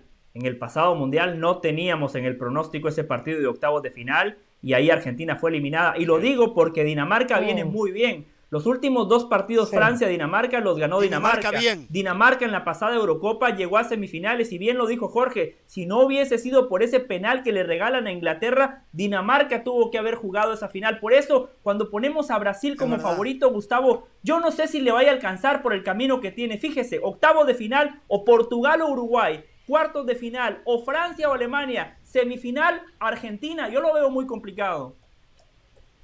Tiene Sí, camino Alemania no hay que descartarla tampoco, ¿eh? Tal vez a Brasil le conviene más entrar segundo en el grupo. ¿eh? No, no, imposible, imposible Ahora, para, para Brasil ¿Qué esto. prefiere Brasil en octavos, Uruguay o Portugal? ¿Sabes qué? Por, por ser, no, no, no, no, no porque sea Uruguay, porque es de Sudamérica, porque ya estamos más acostumbrados, porque Brasil tiene un, un historial muy positivo con sudamericanos Sí, en, sí, en el mu- sí, en los sí. mundiales. Entonces, por esto, por esto. Eh, porque te digo que creo que son dos equipos mm, de un nivel muy, hace, muy hace parecido. tiempo que Brasil a Uruguay lo tiene de Sí, hijo, sí, ¿eh? Hace sí, tiempo sí. que Brasil Cuidado, Jorge lo dice por cábala, Gustavo, eh, cuidado con eso. Los dos. No, No, no, pero es verdad, ¿eh? No, Mismo, no es por nada, Argentina sí. también. Sí, sí. O sea, Uruguay últimamente Sí, con Argentina sí, y con sí, Brasil no ha podido competir. sí, no ha podido sí, competir. Pero sí, una, sí. una racha, no recuerdo los números, pero con Argentina sí, 10 sí. partidos, 9 derrotas y un empate, Sí, una cosa sí, así. una ¿eh? cosa así. Con Sí, sí. Brasil más no, todavía. No, no le ha ido bien Sí, Uruguay, sí, no. sí, sí, sí. Bueno, eh, solo tengo que irme a la pausa. Estás en España, vives en España. Tu visión de la selección de Luis Enrique. un equipo que es muy joven, tiene potencial y tiene también un entrenador que sigue con su- sus ideas fijas, no cambia y va a ganar o perder con esas ideas y no va a cambiar. No creo que sea una de las favoritas, creo Ah. que está en el segundo bombo de, de- Sí. de los equipos, tiene mucha calidad, tiene jóvenes que pueden hacer la diferencia como Pedri, Gabi, Ansu Fati pero un equipo muy irregular todavía. Creo que tiene Y peso condiciones. ofensivo, Morata es lo más fuerte que tiene. No ha probado a- a Iago Aspas, yo pensé que lo iba a llevar. ahí. Pero, pero Iago jamás estuvo en los planes de, de- de Luis Y, Enrique. y ya es veterano, aparte. Sí, sí, también. Pero ayer, por ejemplo, eh, ha probado a Asensio como falso 9, Sí. porque no tiene tanta confianza también en Morata. Entonces creo que es un equipo que puede, puede nos sorprender, pero no creo que va muy lejos. No creo sinceramente que va muy lejos. Juega un muy lindo fútbol. Jue- juega, tiene, entre todos los equipos, tal vez sea el equipo que tiene la idea más clara Más del clara, fútbol, más clara. pero tiene mucha dificultad en la finalización, Sí. finaliza muy poco, Mm. tiene Le dificultades. falta jerarquía en muchos jugadores. Sí, sí, Le sí, falta entonces- mucha jerarquía. entonces- Ha sido un placer, Gustavo. No, Muchas gracias. placer ¿eh? siempre. Tengo mío. un regalo aquí, para Hernán. entonces, muy cerca de aquí Tengo un también. regalo entonces, para Hernán al volver de la pausa. Un regalo para Hernán. Ah, pensaba que era usted algo haga regalos regalar. difícil eso, ¿eh? Sí. Ah, bueno, vamos a la pausa. Gracias a Gustavo Hoffman. Todo muy clarito lo que pasa Sí. con Brasil. ¿eh? Mete miedo cuando escuchamos los nombres. La pausa, volvemos. Continuamos en vivo desde Doha y nos acompaña la EV. Miren aquí, aquí está, arriba de mi hombro, es la mascota del Mundial, ¿eh? en vivo desde Doha, Qatar. Hemos hablado de casi todas las elecciones latinoamericanas, todavía no hemos hablado de Costa Rica, no hemos hablado de Estados Unidos, tenemos que hablar de Ecuador. Eh, dijimos algo en relación ayer a un rumor que no tiene ningún sostén eh, y que tiene que tener muy molesta a la gente ecuatoriana. Tenemos un informe de nuestro colega José Daniel Álvarez de cómo está aprontando Ecuador para su debut del domingo frente a Qatar. Aquí está José Daniel, adelante. Hola, ¿qué tal compañeros? Qué gusto saludarlos una nueva vez desde Doha, Qatar. Aquí nos encontramos eh, en los exteriores del hotel de concentración de la selección ecuatoriana de fútbol, que el día de hoy cumplió con su tercera práctica en suelo mundialista, la tercera, pero la primera a puerta cerrada. Seguramente el día de hoy Gustavo Alfaro, el técnico de Ecuador, paró el 11 que se enfrentará este día domingo a la selección de Qatar. Una de las dudas que comienza a resolverse es la de quién será el portero titular. Al parecer, Hernán Galíndez, por información que manejamos, es con quien habría practicado Gustavo Alfaro en el rol titular. El buen presente del argentino nacionalizado ecuatoriano sería lo que inclinó la balanza a su favor, por encima de Alexander Domínguez, el experimentado portero ecuatoriano que recordemos fue titular en la última experiencia de Ecuador en una Copa del Mundo, allá en el 2014 en Brasil. Eh, un dato a tener en cuenta, un dato de color a tener en cuenta pensando ya en lo que será el partido de este domingo en el estadio Al desde las 19 horas hora local, es que Ecuador ya recibió confirmación de cuál será su indumentaria por parte de la FIFA. Camiseta amarilla, pantaloneta amarilla y medias amarillas. Todo amarillo para que Ecuador salte al terreno del Al buscando esos tres puntos vitales dentro de la planificación por quedarse con uno de los cupos a octavos de final en un parejo grupo A que comparte con Países Bajos y también con la selección de Senegal. Estaremos informando todas las novedades y todo lo que acontece alrededor de la selección ecuatoriana de fútbol desde acá, desde Doha, Qatar. Un abrazo.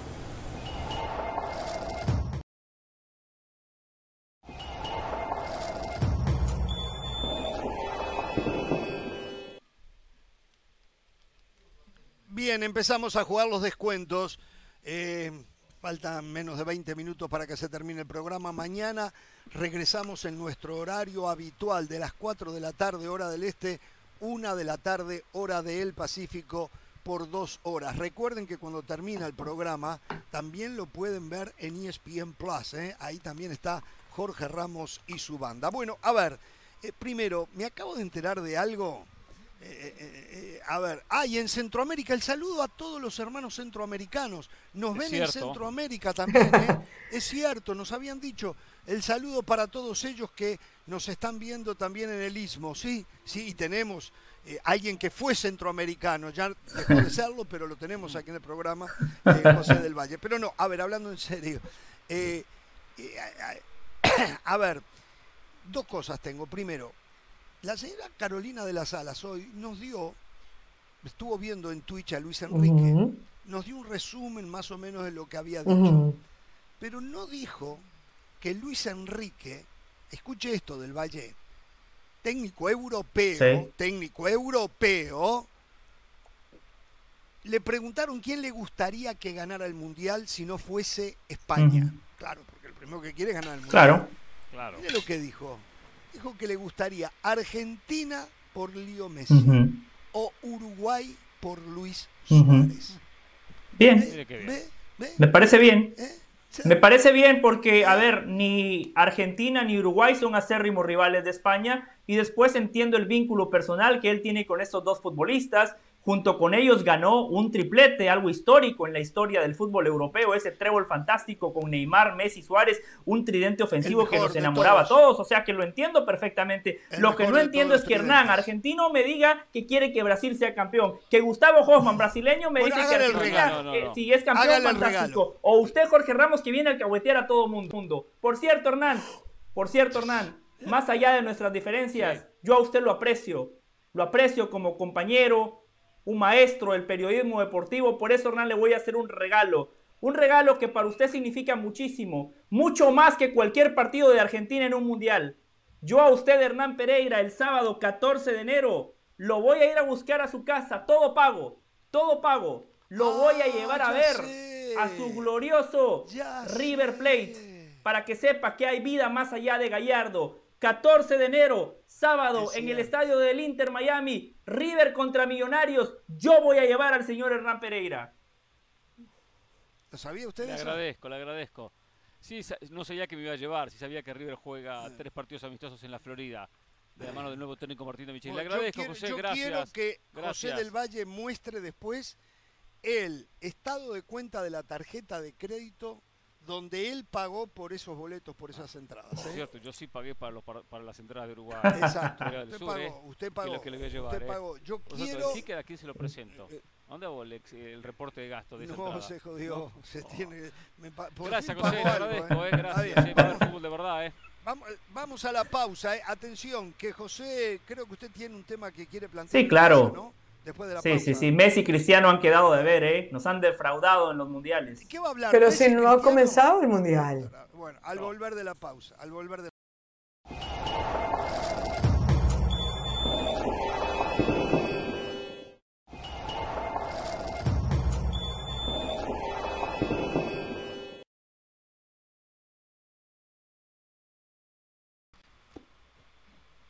entramos en los descuentos del programa de hoy reiteramos, mañana comenzamos eh, en nuestro horario habitual de las 4 de la tarde, hora del este, 1 de la tarde en el Pacífico. eh. Vamos a estar en Centroamérica también. Bueno, a ver, del Valle, eh, digo, ¿usted quiere hablar de Cristiano Messi? No es un tema que yo ya planteé y dije que hoy Cristiano ya no tiene más excusas y que tiene tantas obligaciones como Messi por el equipo que lo acompaña para ganar el Mundial? No. ¿O es otra cosa? No, no, es, eso, es otro tema, tema José del Valle, tema que usted no va a leer en ningún portal de internet, que no va a escuchar en ningún otro programa. Porque, Jorge, usted sabe, yo soy un amigo de la preparación y yo elijo hablar con la verdad. Más allá de que hay cientos de idiomas, yo elijo el idioma de la verdad. ¿Por qué se ríen? ¿Por qué se ríen? Eso a mí me duele. Jorge, Hernán, Carolina, los tres se ríen. Ay, del Valle. Ya ni se cree. Es la hora. Siga, siga. Jorge, Hernán, Caro, hemos sido suertudos de haber disfrutado a Messi y a Cristiano Ronaldo en su máximo esplendor. Encima nosotros un poquito más porque seguimos muchísimo la Liga de España y protagonizaron una fantástica rivalidad. Pero ¿saben qué? Estos dos futbolistas que han dominado el fútbol durante los últimos 20 años, que se repartieron los balones de oro, que se repartían las Champions, que se repartían la gloria y siempre marcaban la diferencia en las copas del mundo, han quedado de ver. Saben que los dos han estado muy, pero muy por debajo de las expectativas. Fíjense, Cristiano Ronaldo, voy a arrancar con Cristiano Ronaldo. Cristiano Ronaldo, tanto como Messi, van a jugar su quinto mundial. Cristiano Ronaldo ha jugado 17 partidos en las Copas del Mundo. Ha marcado 7 goles, una buena cantidad. Pero ¿saben qué? Todos los goles de Cristiano Ronaldo en fase de grupos. Cristiano Ronaldo nunca marcó un gol en una ronda de octavos, de cuartos o de semifinal de una Copa del Mundo. Y fíjense contra quiénes ha marcado goles Cristiano Ronaldo. Contra Irán, Irán no existe. Corea del Norte, no lo tenemos en el radar del fútbol. Gana, e- Del equipo norte, africano del norte. que está ahí para Norte, eh, completar el número de participantes. Después sí, le marcó tres goles a España. Esa fue la mejor Ajá. actuación de Cristiano Ronaldo en un partido de una Copa del Mundo que fue Que un Y le mexicano. marcó un gol, claro, y le marcó un gol a Marruecos. Pero para el listón Cristiano Ronaldo, que nada más haya marcado goles en fase de grupos, ha quedado de ver. Leo Messi. Leo Messi está como Cristiano Ronaldo. ¿Saben qué es increíble esta similitud? Messi como Cristiano, todos sus goles en una Copa del Mundo en fase de grupos. Messi ha jugado 19 partidos, 17 de ellos como titular en una Copa del Mundo. Y tiene 6 goles, pero ¿contra quién marcó esos goles? Contra Serbia y Montenegro, que Argentina ganó 6 a 0 en fase de grupos. Le marcó a Bosnia-Herzegovina, equipo de segunda, tercera línea del fútbol europeo. Le marcó uno a Irán en el 2014. En ese mismo mundial le marcó goles a Nigeria. Después, Leo Messi, como Cristiano Ronaldo, no ha marcado goles ni en octavos, ni en cuartos, ni en 2018 no semifinales, y tampoco en una final de Copa del Mundo. Por eso, Jorge, Hernán, Caro, para lo que significan los Messi y los Cristiano, para lo que han hecho con sus respectivos clubes, que no hayan marcado goles en instancias definitorias de una Copa del Mundo, la verdad que es una gran decepción. Para los dos será su quinto mundial. Tienen una nueva chance de redimirse. Para el listón que han establecido Messi y Cristiano, lo mínimo que les podemos exigir es que marquen la diferencia en esos partidos trascendentales. No coincido. Y rápidamente para que puedan opinar Pereira y, y- y Carolina. Eh, no coincido por dos, dos motivos principales. Eh, primero, Messi sí, en un mundial hizo un trabajo extraordinario que llevó él de la mano a Argentina a la final con Alemania. Sí lo hizo. Primero. Segundo, no tiene nada que ver lo que está diciendo del Valle midiendo el rendimiento a través de los goles. Eso déjelo para Cristiano Ronaldo.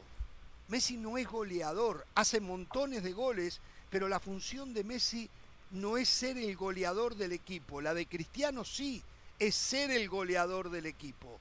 Por lo tanto, me parece que la comparación es absoluta y totalmente inválida. No hay comparación. Siempre lo he dicho, comparar los goles entre uno y otro no tiene sentido. Más allá que Messi, aparte de todo el fútbol que tiene, tiene la misma cantidad más o menos que Cristiano Ronaldo. De los dos se, eh, se esperó más eh, en las Copas del Mundo pasadas. Dos esperamos mucho más de ambos futbolistas. Y más de Messi, porque muchas veces tuvo mejores compañeros con mayores opciones de llegar a, un título. Y no tuvo rendimientos espectaculares. Ahora no podemos solo contabilizarlo con el tema de los goles. En eso no estoy de acuerdo con José. Sí la primera parte, porque uno analiza lo de Messi y en muchos casos no fueron eh, lo importante eh, eh, el desequilibrio en los partidos que nos tenía acostumbrados. Ahora, también hay que decirlo, por ejemplo, contra Suiza, en Sao Paulo, hace una jugada Messi para dársela a Di María, que termina marcando el gol en el octavo de final, y ese gol deposita a Argentina en los cuartos. tampoco podemos solo ver si hizo goles o no hizo goles. Pero sí, en el balance de Messi, tras cuatro mundiales, yo esperaba más. Esperaba más de Messi. A ver, primero que todo, así como muchas veces critico del Valle, yo lo felicito por sacar sus números, independientemente de que no estoy de acuerdo con el tema de la comparación de los goles. Pero creo que al final la conclusión que tenemos es la misma no han sido los jugadores, por ejemplo, el Messi del Barcelona no lo vimos en la selección argentina. O sea, ese Messi eh, definidor que te ganaba finales, que te ganaba campeonatos, no ha estado con la selección argentina.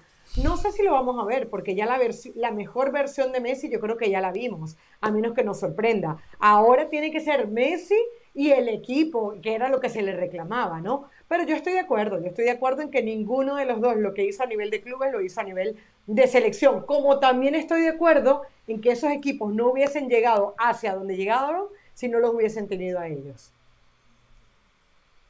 Eh, está clarísimo. Yo creo que es una injusticia comparar a través de los goles a estos dos, porque Messi su función es llenar de fútbol la cancha. Cristiano lo único que tiene es el gol. lo único que tiene es el gol. no, es enorme, es enorme. Pero digo, Messi también lo tiene pero no entra a la cancha como goleador, después termina como goleador. Cristiano Ronaldo, eh, su, función, prioritaria es hacer goles. Lo de Messi no. En esta selección no podemos ser tan limitados como decir eh, como decir Maradona no no apareció en la final del 86 porque, porque no hizo goles. Pero pero Hernán usted usted agarra la final de la Copa del Mundo para contrarrestar lo mío pasen los partidos de Maradona en partidos de eliminación directa no nada más sí, Yo sé, pero le menciono un caso. claro. Sí entiendo que de Messi eh, eh, todos esperamos mucho más. Claro que se espera más en las Copas del Mundo. Y en el balance de cuatro mundiales ha dejado una, una deuda. Pero no podemos centralizar solo en Un miserable gol. Les pido un miserable gol a los dos, a los Messi y a los Cristianos. Uno. Uno en octavos, cuartos, semifinal. Uno. O sea, Messi todavía no ha hecho de Maradona en Argentina. Ahí, tenemos que estar de acuerdo, ¿no? Messi todavía no ha hecho de Maradona en Argentina. Pero. Y Cristiano ya hizo de Eusebio, claro. Cristiano llevó a Portugal donde Portugal había estado siempre. Messi no ha llevado a Argentina donde Argentina ha sabido estar. Eso está clarísimo. Sí. No, no, ha sabido estar, pero no, paremos un poquito. Cuando Messi debuta con Argentina, Argentina ya era bicampeón del mundo. O sea, no podía superar eso no digamos cualquier cosa al aire. Superarlo, no, igualarlo. No podía superar. Lo que le pido a Cristiano, Eusebio semifinales, Cristiano semifinales.